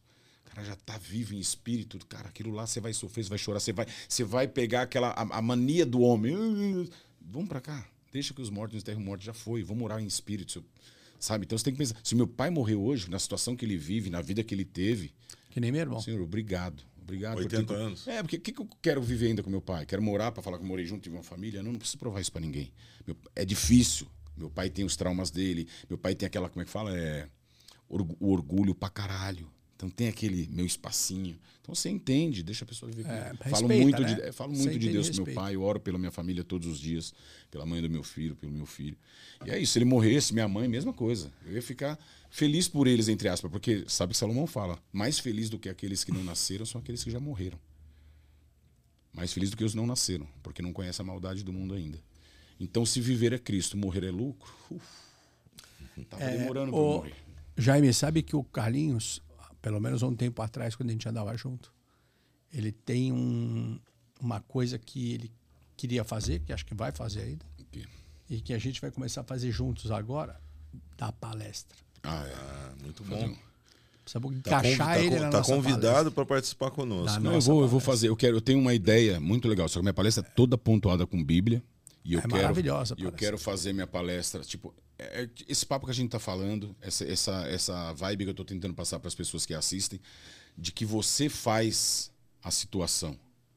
Entendeu? Eu, vou, eu quero entrar, falar da minha história de vida no comecinho, todo mundo já vai chorar, porque eu vou contar como um coitado. Aí depois você vem e volta e conta a mesma história como o vencedor. E tirando o sarro com o seu dom, que Deus me deu o dom de fazer pessoas rirem. Comédia. É, você pega e aí você põe as pessoas pra rirem. E as pessoas falam, mano, é a mesma história, o cara me Você faria fantasiado ou fora da fantasia? Ou os dois? Não, não, eu não quero, eu quero desvincular. Desvincular? Mas eu, eu, eu, eu vou contar uma coisa para Isso, vocês. e- mas isso não é nada certo, são pensamentos. Você vai, porque, por Ideias. exemplo, eu tô, eu tô vivendo uma outra vida agora. Né? E a boca fala do que, do que está cheio o coração. Eu, tenho, eu tenho lido muito, tenho vivido É, dá muito. Por isso que eu tô paz, falando né? muito isso. Então, daí eu me digo, eu não, eu não tô nem ligado nisso. Seja o que Deus quiser, entendeu? Mas se for pra ser, beleza. Se for pra Vai ser isso, beleza. Se não for pra ser nada, beleza. E tá tudo certo. Mas eu vou contar uma coisa para vocês. É, Deus inspira as pessoas. A, a, a palavra escrita, ela tem um poder muito grande. Nós temos um escritor brasileiro, todo mundo conhece, que é o Paulo Coelho. Que alguns gostam, outros odeiam, enfim. Mas é um, é um escritor conceituado expressivo, recordista, bateu todos os recordes no mundo. Paulo Coelho tem um livro chamado Monte 5. E esse livro é embasado no Dia do Perdão, que é muito comum em algumas tradições, em, algumas, em alguns povos. E esse livro, não sei se vocês leram, mas é um livro assim bem interessante. Esse livro conta, é, uma, é um livro de ficção, ele conta como teria sido o período em que Elias esteve fora da sua terra, quando Deus falou quando ele fugiu do rei Acabe, né, por conta da perseguição. Então é um livro é um livro fictício que conta como seria o convívio dele com a viúva e com o filho dela. E nesse livro é, ele conta que Elias teria, por exemplo, dentro dele vivido um conflito porque ele teria se apaixonado pela viúva. Porém, não era plano de Deus que ele ficasse com aquela viúva. E ele queria sair daquela terra em que ele estava também. Só que todas as vezes que ele queria sair de lá, Deus proporcionava alguma coisa, ou morria alguém, ou acontecia alguma coisa ruim. E o livro vai desenrolando essa história. Até que chega um momento que tinha o um dia do perdão, onde as pessoas subiam para um monte para pedir perdão pelos seus pecados, etc. e tal. E tem um diálogo ali muito interessante para nossa reflexão. Para você entender que coisa bacana. Muitas pessoas vão falar assim, pô, que, né, que, que arrogância. Elias chegou e falou para Deus assim, falou, olha, meu Deus, é, eu sei que o Senhor já fez isso, isso, isso por mim, por minha vida, tem me protegido, tem falou tudo ali menos claro do que Deus tinha feito, mas falou muita coisa. E colocou uma vírgula. Porém, eu também já fiz isso, isso, isso, já servi o Senhor assim, assim, assim. E aí ele teria falado para ele naquele momento: então vamos fazer o seguinte, ó, o Senhor me perdoa por qualquer falha que eu tenha. E eu também vou perdoar aqui qualquer erro que de repente eu tenha entendido que o Senhor fez comigo. Olha a, a frase, eu tenho entendido. E naquele momento Deus autorizou que ele voltasse para a terra dele. Por que, que eu estou dizendo isso? Porque assim, é, esse lance, quando a gente fala assim, ó, eu quero ser palestrante, quero impactar vidas. Muitas pessoas te olham e olham o palestrante como um profissional que quer só ganhar dinheiro, mas elas não entendem. É porque virou um negócio mesmo. É, sim. Muita gente está fazendo um negócio. Mas assim, é justo a pessoa trabalhar, ser um palestrante profissional e ganhar, mas é justo que as pessoas também compreendam o poder que muitas vezes se parar um pouquinho para ouvir alguém que tem uma mensagem para passar, porque assim, não é uma coisa só de antigamente Deus inspirar pessoas para te levar uma palavra que possa mudar a sua vida. Deus faz isso a todo momento. Aqui, é, na, nas ruas, quando a gente encontra uma, uma pessoa. Ó, eu vou te falar, eu tenho uma história aí. Existe um, um cara do funk chamado Andrezinho Choque. O Andrezinho é um cara do funk totalmente diferente. Ele faz músicas assim inspiradoras, faz uma música tentando resgatar a rapaziada da rua. E eu tenho uma história com o Andrezinho, porque eu não conhecia o Andrezinho. E eu, o meu filho falou: pô, pai, ouve esse som aqui, era uma música legal, isso muitos anos atrás. E aí eu comecei a seguir o cara, ele viu que eu estava seguindo ele, a gente começou a bater papo tal. Fizemos ali uma amizade virtual. E eu estava na Europa, no aeroporto do Porto, porque eu tava, eu tive uma semana terrível, eu estava pensando em desistir de uns projetos que eu tinha. Porque as pessoas pensam, olha assim, você tem um perfil é, vencedor, as pessoas pensam, nossa, o vencedor é o cara que nunca desiste. Não, não é verdade. Que, que nunca pensa em desistir, não é verdade. Né? Todo vencedor, ele tem os momentos em que ele tem vontade sim de desistir. E eu, e eu tive um desses momentos, cara. Comprei uma passagem para voltar para o Brasil. E o meu voo saía para Lisboa sete e pouco da manhã e depois 11 horas para o Brasil. E eu cheguei no aeroporto, sentei, sentei um pouco, tava mal, cara, tava chorando. E tinha quatro horas de diferença de fuso. Nisso eu vejo subir uma notificação no meu Facebook. E era do Andrezinho. Aí ele me escreveu o seguinte, falou, Jaime, eu cheguei no baile agora tal, e eu tinha mandado uma mensagem para ele, ele me respondeu. E tinha um som, chamava Minha Missão, uma música. E aí essa música me tocou. A gente depois até compartilha, que eu tenho o maior prazer em compartilhar as músicas do Andrezinho. Então Deus usou um cara que eu, de, uma, de um tipo de música que eu jamais imaginaria para falar para mim, né? Vai de ser frouxo, tá chegando a hora. Então, assim, é, eu, eu acho que você tem realmente que partir para isso. Você tem recebido de graça, de graça você tem que repassar. É, claro as pessoas só têm que entender muitas vezes, né, explicando aqui que o palestrante ele tem que ter uma estrutura para poder passar a informação. Então, é um trabalho feito com amor. Diferente de muitas pessoas que fazem coisas gratuitas aos olhos do público, mas por trás estão recebendo um caminhão de dinheiro, inclusive de fontes que não deveriam receber. Então é basicamente isso sobre palestra. É bacana. E você está convidado para ir lá no nosso é, Força Talento Esperança. Vou lá. Só convidar que nós vamos. Já está convidado. pô. convidado. Já está convidado. Vai, vai, vai. É bom que você vai levar a impactar a vida das Aí, pessoas. aí a, Nosso minha, time- a minha, com o tempo, eu vou, vou montando ela, vai ficar bem legal. Aí eu quero viajar o mundo com ela. Deus vai te, te Não, capacitando. é, isso- Lembra que ele falou de sonho? Uma coisa que eu, que eu me tenho segurança agora, que eu penso que eu possa fazer com maestria, porque eu me, nisso eu me garanto. Com a maior humildade do mundo e com a maior soberba também. Mas me é garanto com- porque, cara, é fiquei que muito Deus te deu. tempo aqui dentro, é, e eu, e Deus falou muito comigo. E na prática funcionou muita coisa, entendeu? Então, a gente tem que sa- saber passar para as pessoas, né? E eu prefiro ouvir de quem tem bagagem, porque quem tem só teoria, meu, é só garganta. É, tem que aprender aí. com quem passou na prática. Eu prefiro prática do que a teoria. E vamos que vamos, né? Como é que tá a tua relação com o esporte? Esporte? Cara, eu tenho uma série de. Eu tenho uma preguiça do caramba. É mesmo? Mas eu tô. Eu tô. Então, eu na verdade é que eu quebrei um jejum. Eu fiz um jejum pesado. Não, é só por hábito mesmo que eu fico tomando água. Eu, tenho, eu fiz um jejum pesado esses dias, Rogério. Fiz um propósito com Deus e o jejum. porque Foi pesado. E eu tava treinando todos os dias. Então eu ia no Ibirapuera, corria 10, 12 km. Você fala, você não queria, não gosta que eu corro, né? Eu tenho meu quadril? zoado. Que eu corro 10, 12 km. Aí, às vezes, volta e pego uma, faço uma musculaçãozinha. Eu tava melhorando. Aí, quando eu fiz o jejum, aí eu não voltei mais, porque o jejum você voltei, comi, comi chocolate, um monte de besteira. Só que o espírito ainda fica te incomodando, entendeu? Eu fui pra uma festa, o espírito me tirando da festa. Você já não tem mais aquela, aquele tesão, aquele prazer, porque você sabe que não é prazer. Você inventou para si que era um prazer. É, um uma falso fuga, prazer. É uma fuga. Então, quando você sabe lidar com esse. Aí é hora de você começar a conviver. E ir lá pescar, inclusive, entendeu? Trazer gente.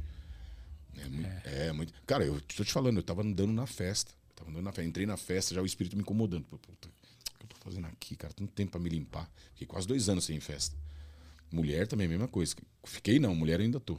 Aí fiquei, cara, no negócio da festa. Tipo, é aqui que você vai ter que pescar. Aqui ninguém fala de mim, na minha mente. E eu, não, isso é coisa não tá, não tá certo. Isso aí tá me pilhando só pra eu vir pra balada. É aqui que eu quero que você fala de mim. É aqui que você vai pescar, porque aqui ninguém fala de mim. E eu falei, pô, desculpa pra eu sair, né? Mas ainda eu já pedi, já pedi orientação pra ele me confirmar mais uma vez. Entendeu? Me diga uma coisa.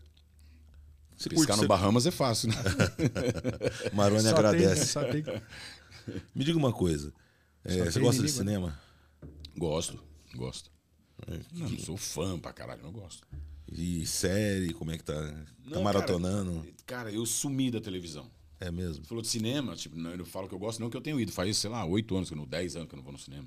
Mas assim, rola um Netflix, você Não, maratona, não? Muito às vezes, quando alguém fala, eu não. Porque em casa eu tô sem Wi-Fi, tô tem, sem nada, sem televisão. Melhor assim. Não tenho televisão lá, mas eu ligo pouco. E eu tenho. Porque quanto, quanto mais. Cara, porque é muito difícil explicar isso, né? Quando você tá muito Na espírito. verdade, no, é muito louco. Quando você tá muito no espírito, você tá totalmente longe do mundo. Então, quando você volta pro mundo, mundo que eu falo, celular, e-mail, vida, trânsito, televisão, futebol, tudo que tira aquela sua frequência de paz, que excede É entendimento. escravidão, né? Cara, você vê, você vê essa diferença de, de troca. Sim. tem gente que fala de ah, a energia do lugar. Você sente essa vibe, essa troca de energia. Aqui você tá puro e aqui você tá sujo. Tipo, ó Senhor, tô saindo de casa, vou pro mundão.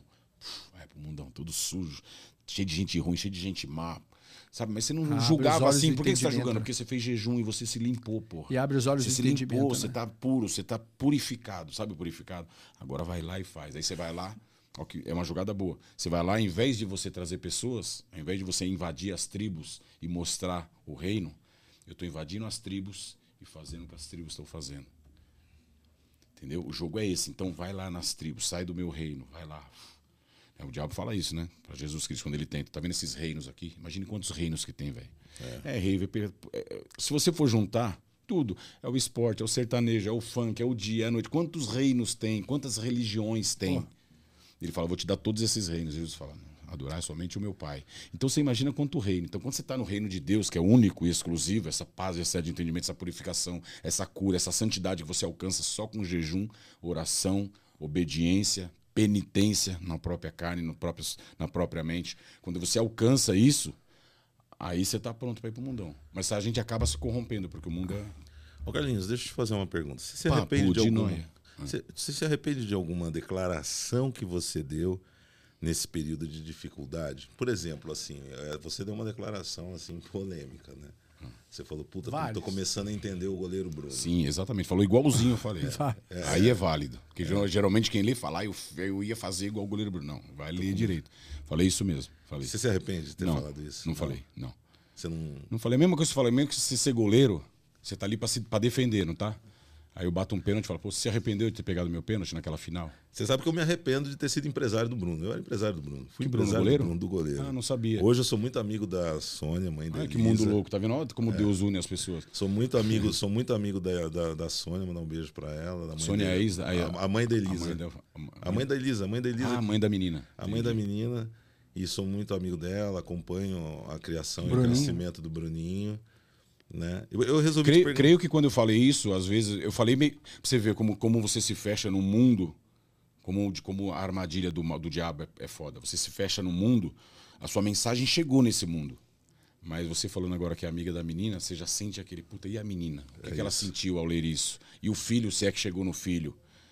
Sabe? A Mas menina é- não, né? A mãe da é a mãe menina. da eu menina. falo que eu entendo, assim, só pra vocês entenderem. Eu só vou desenhar aqui, né? Porque eu falo muito de Deus.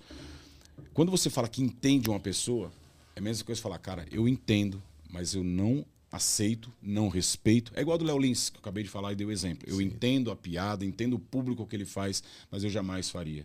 E quando eu falei do Bruno, eu, te- eu fiquei, eu fiquei na casa da mãe do meu filho durante quatro horas para pegar meu filho, depois de ficar dez meses escondido na, na, comunidade. Dez meses, fiquei quatro horas esperando com uma ordem extrajudicial. Já tinha um acordo, ela não cumpriu, uma ordem extra para que se ela não descesse com meu filho, a polícia arrombasse, pegasse o meu filho de qualquer jeito. Fiquei quatro horas passando por isso, por isso, blá, blá, blá. não saiu nada. E era assim, Carlinhos, foragido, força-tarefa, igual você falou, blá, blá, e só no fiofó do Carlinhos. O Carlinhos ficou quatro horas na frente, não pegou o filho, com ordem extrajudicial. Nada disso saiu. Tem um vídeo ainda nada no aconteceu Instagram. com ela. Nada aconteceu com ela e nada disso saiu. Então, porra, eu sou só o filho da puta. Depois, quando você. Aí eu, eu ainda falei pro André Jafone, que é um amigo meu.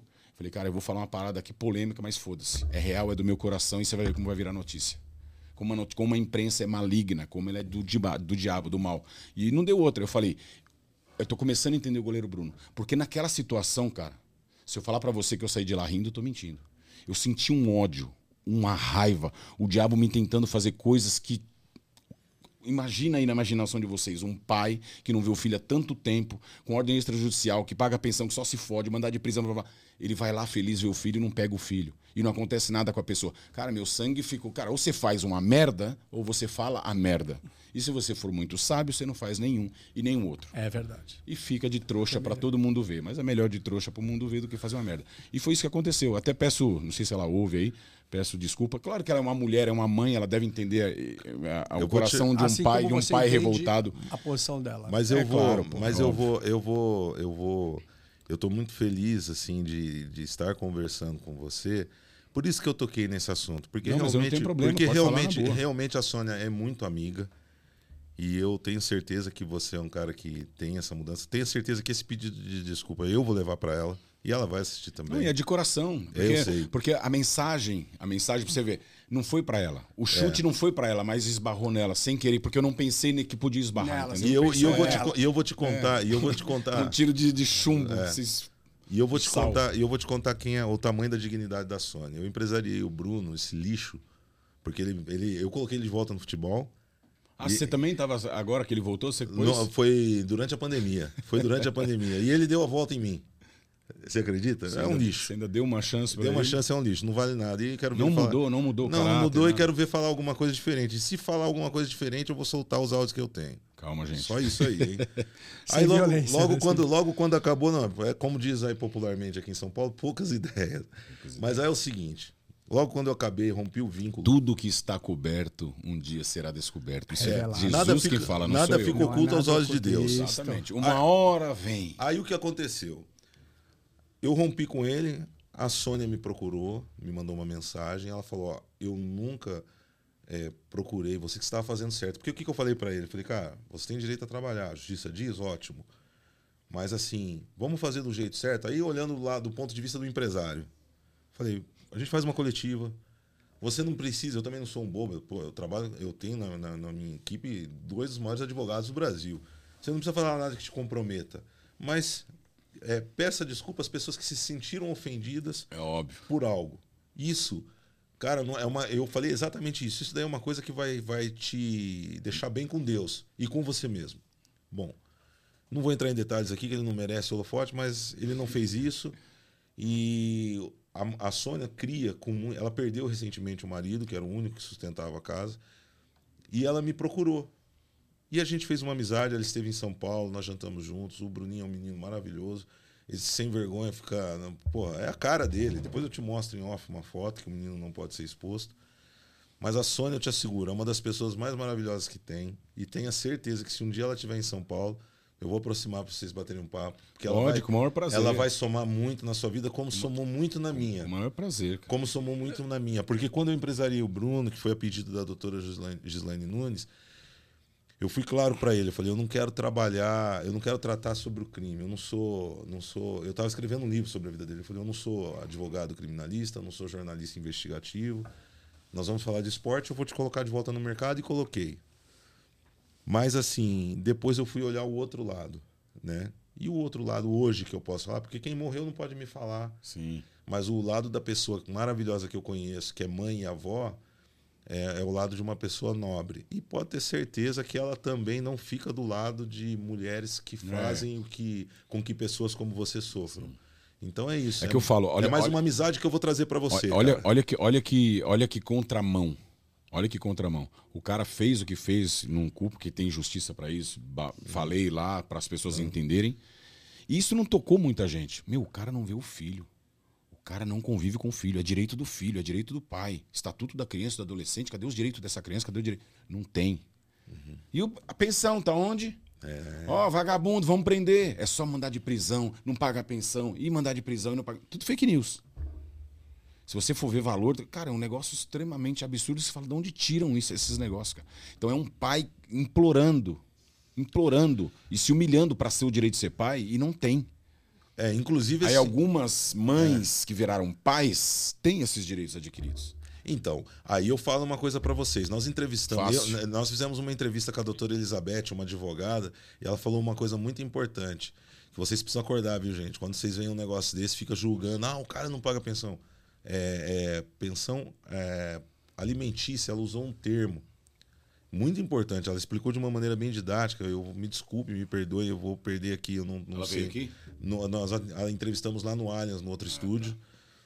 E ela foi bem clara. Ela falou: existem mães que distorcem É, mas é mesmo, cara. a questão da pensão E alimentícia. vou te falar, eu estava vendo uma pesquisa, é a grande maioria, A é grande- cerca de 70, 80%. Distorcem inventa. a E fora, questão- que, fora o que inventa. É, é, Não é só a exatamente. pensão. Pensão é só um detalhe. Aí, pra afastar de vez, inventa que o pai fez isso, isso, isso com a criança. Inventa um monte de coisa, cara. Então, Tem mulher que é suja. Sociedade, sociedade, tem muito pai que não vale nada, com Suja. certeza. Tem, pra caramba. Mas sociedade, é, vamos abrir o olho, né? Pseudo-feministas, vamos abrir o olho. Tem muita mãe também que não mereceria ter esse dom.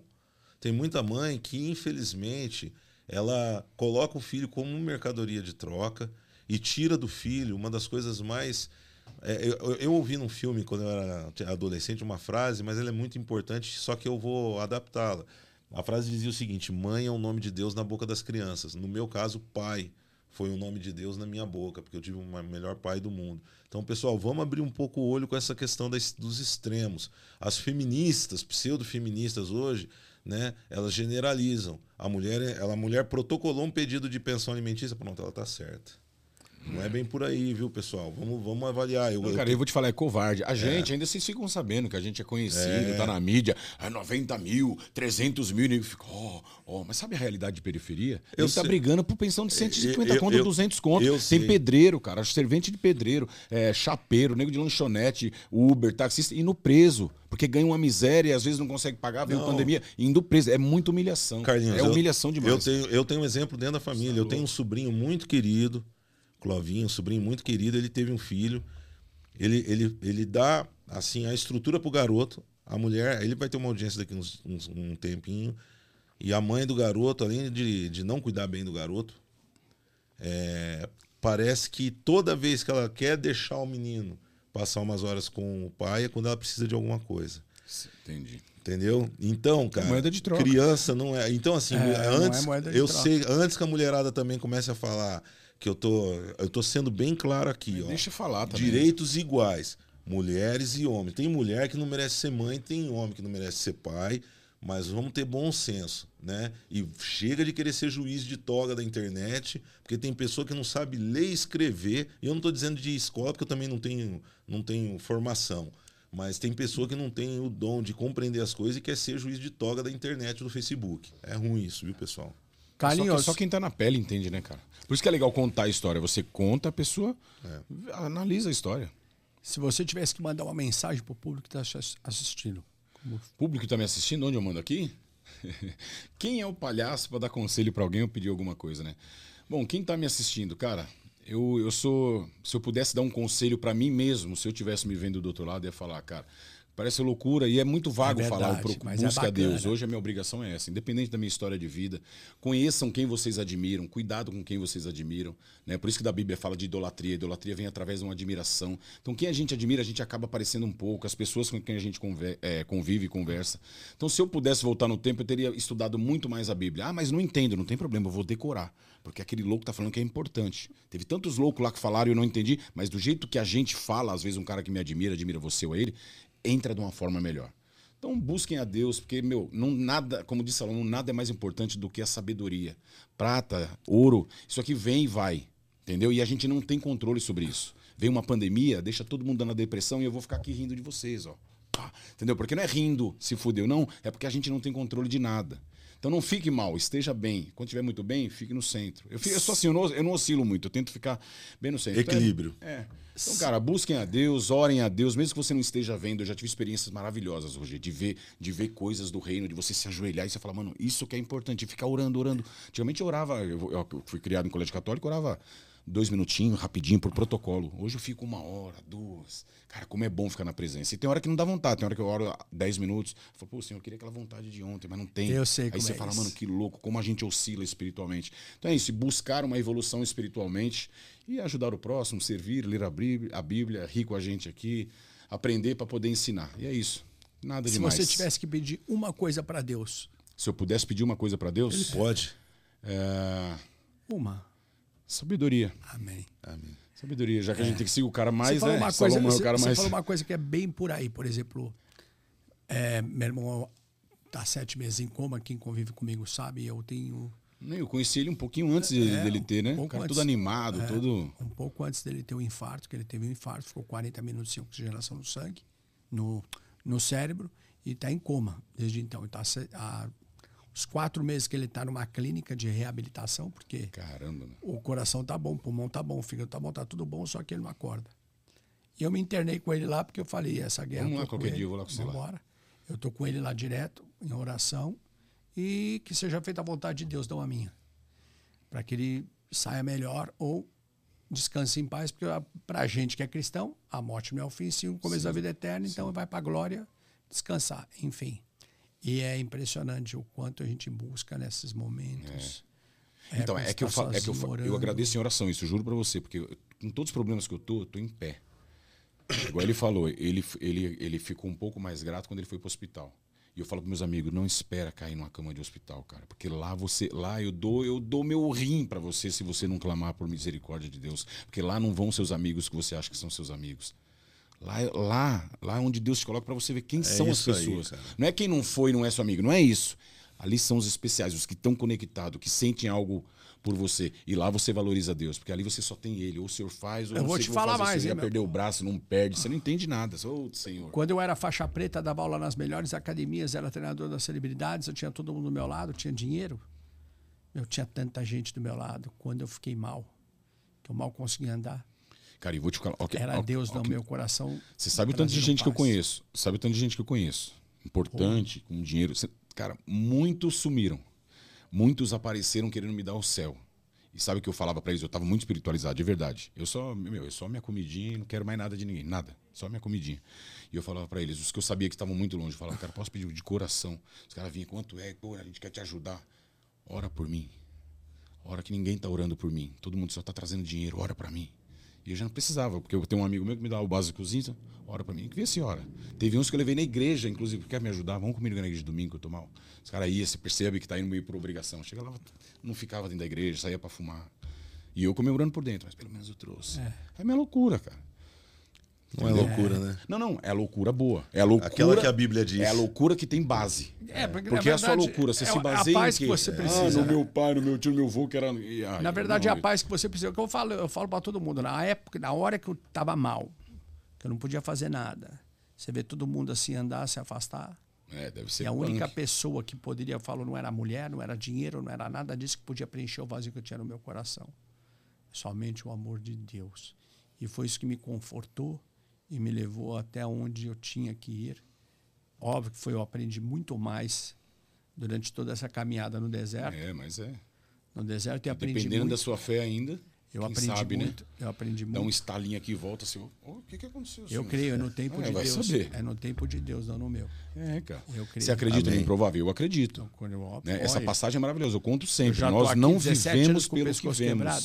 Vivemos pelo que cremos. É isso. Então, o que eu criei, já estou vivendo. Se você não está vendo, o problema é de você. Ah, mas ele faz isso, está passando isso, passando por aquilo. Mas tá rindo. Eu estou vivendo o que eu já acredito aqui. Então, eu vivo pelo que eu creio, não pelo que eu vejo. Por entendeu? isso que as pessoas muitas vezes não, compreendem, não nos compreendem. É, mas não precisa Porque o que, compreender. o que, o que Deus tem pra mim, é, é óbvio que ele não vai entender, é meu. É, não precisa entender. Ô, É Carlinhos, redes sociais. Pra galera que te Como segue. diz Jesus Cristo, agora vocês não estão entendendo nada, mas um dia vocês vão entender. É isso aí. Já já vai fazer sentido. Redes sociais, minha rede social voltou, Carlinhos Humor, tudo junto. Eu não sei, cara, eu, eu desacostumei É tanto. Instagram, né? É Instagram. Eu desacostumei tanto que eu não sei nem mais o que eu vou fazer. Pessoal- Facebook já no mesmo, porque eu tô fora mesmo. Pra você ver, é como se Deus, é como se Deus me jogasse na, na, na cama espiritual. Mas você Perdi usar... rede social, perdi emprego. Mas você eu pode tô usar- na maca espiritual. Porque na terra. É, o diabo se levanta, mas se levanta pra cair. Você pode usar Não, isso aqui não é de Deus. usar. Isso Mas, aqui ó, não é de Deus. mas, Isso aqui, é, isso aqui é do diabo, cara. Isso aqui é do diabo. Você- Lembra que eu falei frequência, televisão? Totalmente 100% do diabo. Mas, então ó, usa pra trabalhar. Porque esse- senão você fica. Mas Mas você atenção. pode saber usar. Mas atenção, Você pode usar com sabedoria. qualquer hora dessa o povo vai me bater tanto que eu repito essa frase. Mas não tem como, toda vez que um convidado novo eu tenho que falar. A internet, muitas vezes, ela aproxima as pessoas e afasta os corações. É, só você usar a internet de maneira que ela não afaste corações. Porque a palavra de Deus também pode chegar longe Ó, através da sim, internet. Mas deixar bem claro, se for bater, bate nele. Não, nem, nem me empurra. O quem vai mestre apanhar sempre joga. Não, mas, assim. cara, é, daí você apontou na Bíblia. A Bíblia fala isso, que nos últimos tempos os corações vão se esfriar, as pessoas vão ficar assim mesmo, tela de celular. Aí você vai falar de espírito e vai falar, nossa, esse cara é muito louco. Eles vão estar muito mais afastados. Voltou a se drogar. Porque é joguinho, é tudo aqui. É tudo aqui, cara. Joguinho, é trabalho, é. O nego tá tudo assim. Não levanta mais a cabeça pra nada. Aí quando você vai falar desses papos, é loucura. Então as pessoas vão estar mais frias, os próprios filhos. Todo mundo. Daqui pra frente, meu amigo, esquece, é o tempo da perdição. Carlinhos, vamos oficializar aqui. Quer participar conosco da nossa próxima palestra? Como participar? Me explique. Queremos que você dê esse testemunho para as pessoas. Óbvio, como convidado? É. Como convidado. Bora, pode, pode contar comigo. Então pronto. Tá bom, Fechado. gente? Olha, pessoal. A gente fica, nós Quando ficaríamos. Nós Tem que ficaríamos. 30 de senão. setembro, 30 Eu de adoro viajar, nego me chama, eu vou. Eu tô pior que puto. 30 de setembro. Chamou, tô indo. 30 de setembro, no nosso bate-papo, nós vamos aí levar pessoas especiais, né? E, e eu, eu fico muito feliz porque eu gosto, a gente tocou nesse último ponto que nós abordamos aí. É, eu, eu, eu, quem me conhece sabe que eu não tenho demagogia, eu falo o que eu penso. O Alex fica de cabelo branco ali junto com o Fernando, porque sabe que eu falo o que eu penso. E eu penso que eu hoje conheci um grande cara. Então eu fico muito feliz em poder falar para minha amiga Sônia que houve um mal entendido e nós vamos comer pizza juntos. Pode quando, marcar. quando a Sônia estiver em São Pode Paulo. marcar. Leva três grandão pra me dar uma surra, viu, dona Sônia? Não, a Sônia, a Sônia, a Sônia ela é pequenininha, mas ela tem um abraço que cabe todos nós juntos. Você vai Perdão, ter. viu, dona Sônia? Só eu tô de- numa guerra que eu dei um tiro e espirrou aí sem querer. Eu não tinha pensado que esse cano podia espirrar. Às vezes a gente pensa, mas como não conhece. né? Ah, eu quero- Só que Deus é tão bom que ele junta. Ou é momento. Mas eu quero te agradecer muito pelo, pelo que você fez agora. Imagina, isso, cara, isso Ela é muito importante para mim, é uma grande amiga. Cara, e eu vou te falar, eu, eu não sinto a dor dela, mas através de Cristo eu sinto. Sim. E eu sei a forma correta de ajudar ela se ainda existe essa dor lá dentro. E ela vai estar conosco aqui Um pra dia gente. vamos conversar. Pra gente comer pizza, a gente só tem que amarrar o Roger, porque senão não sobra pra gente. Oh, eu não sou de comer muito. Imagina. Carlinhos, quero te agradecer. Imagina, precisar Eu também, fico Rogério. muito feliz que Deus continue te abençoando muito, porque Amém. você merece, dê muita Todos força, nós. sabedoria, para que você continue sendo esse grande instrumento de Deus na vida das pessoas que estão ao Amém. teu redor. Obrigado. Onde quer que eu esteja, nego, vai falar, ah, o Carlinhos agora virou da igreja. Assiste, porque esse Carlinhos ele vai fazer muita coisa engraçada Amém, dentro da igreja ou falando de Cristo, porque o humor tá na veia. Eu não posso me negar, olha você, irmão. Não, não vou virar esse. Eu vou ser evangelizador igual eu era. Se eu precisar me vestir de mendigo, Paulo fala isso. Se eu precisar voltar a ser judeu, eu vou ser judeu. Se eu precisar ser não judeu, ele se adequa ao, ao ambiente para poder trazer pessoas para Cristo. Você entende isso, não? Isso é Lógico. maravilhoso. Então, de peruquinha, beleza, vou trazer você de um jeito. Vou na baladinha, vamos puxar. Ele usa os loucos para confundir os sábios. né? Exatamente. Amém. Então, É sejamos isso. mais loucos do que sábios. Os sábios estão se ferrando muito. Tamo junto. Deus precisar. abençoe. Muito Amém. obrigado Todos pela tua sucesso Já ganhou vocês. muitas orações aqui, viu? Amém. Então, nas minhas orações também. Sucesso para vocês aí no podcast, nessa nova empreitada. É nova, né? Vigésimo hoje. Então, Não, gente, que seja uma bênção esse aqui. Vai começar hoje, hein? Ah. Ó, sem dúvida nenhuma, até agora, uma das conversas mais legais que nós tivemos, respeitando todos os nossos convidados, mas a gente fica muito feliz em conversar com alguém que está em paz. Obrigado. Obrigado, Roger, que aliás, né, gente, é, é uma peça importante demais na minha vida fora do trabalho. Que o Roger me ajuda a crescer espiritualmente também é brincadeira. Pelo contrário, eu tenho que agradecer aqueles que me ajudaram para que eu pudesse ter sabedoria para ajudar os outros. Amém. E é, É Deus isso. que me guia. Até o próximo Fox 23, Universo da Superação. Um beijo a todos. Fiquem com Deus.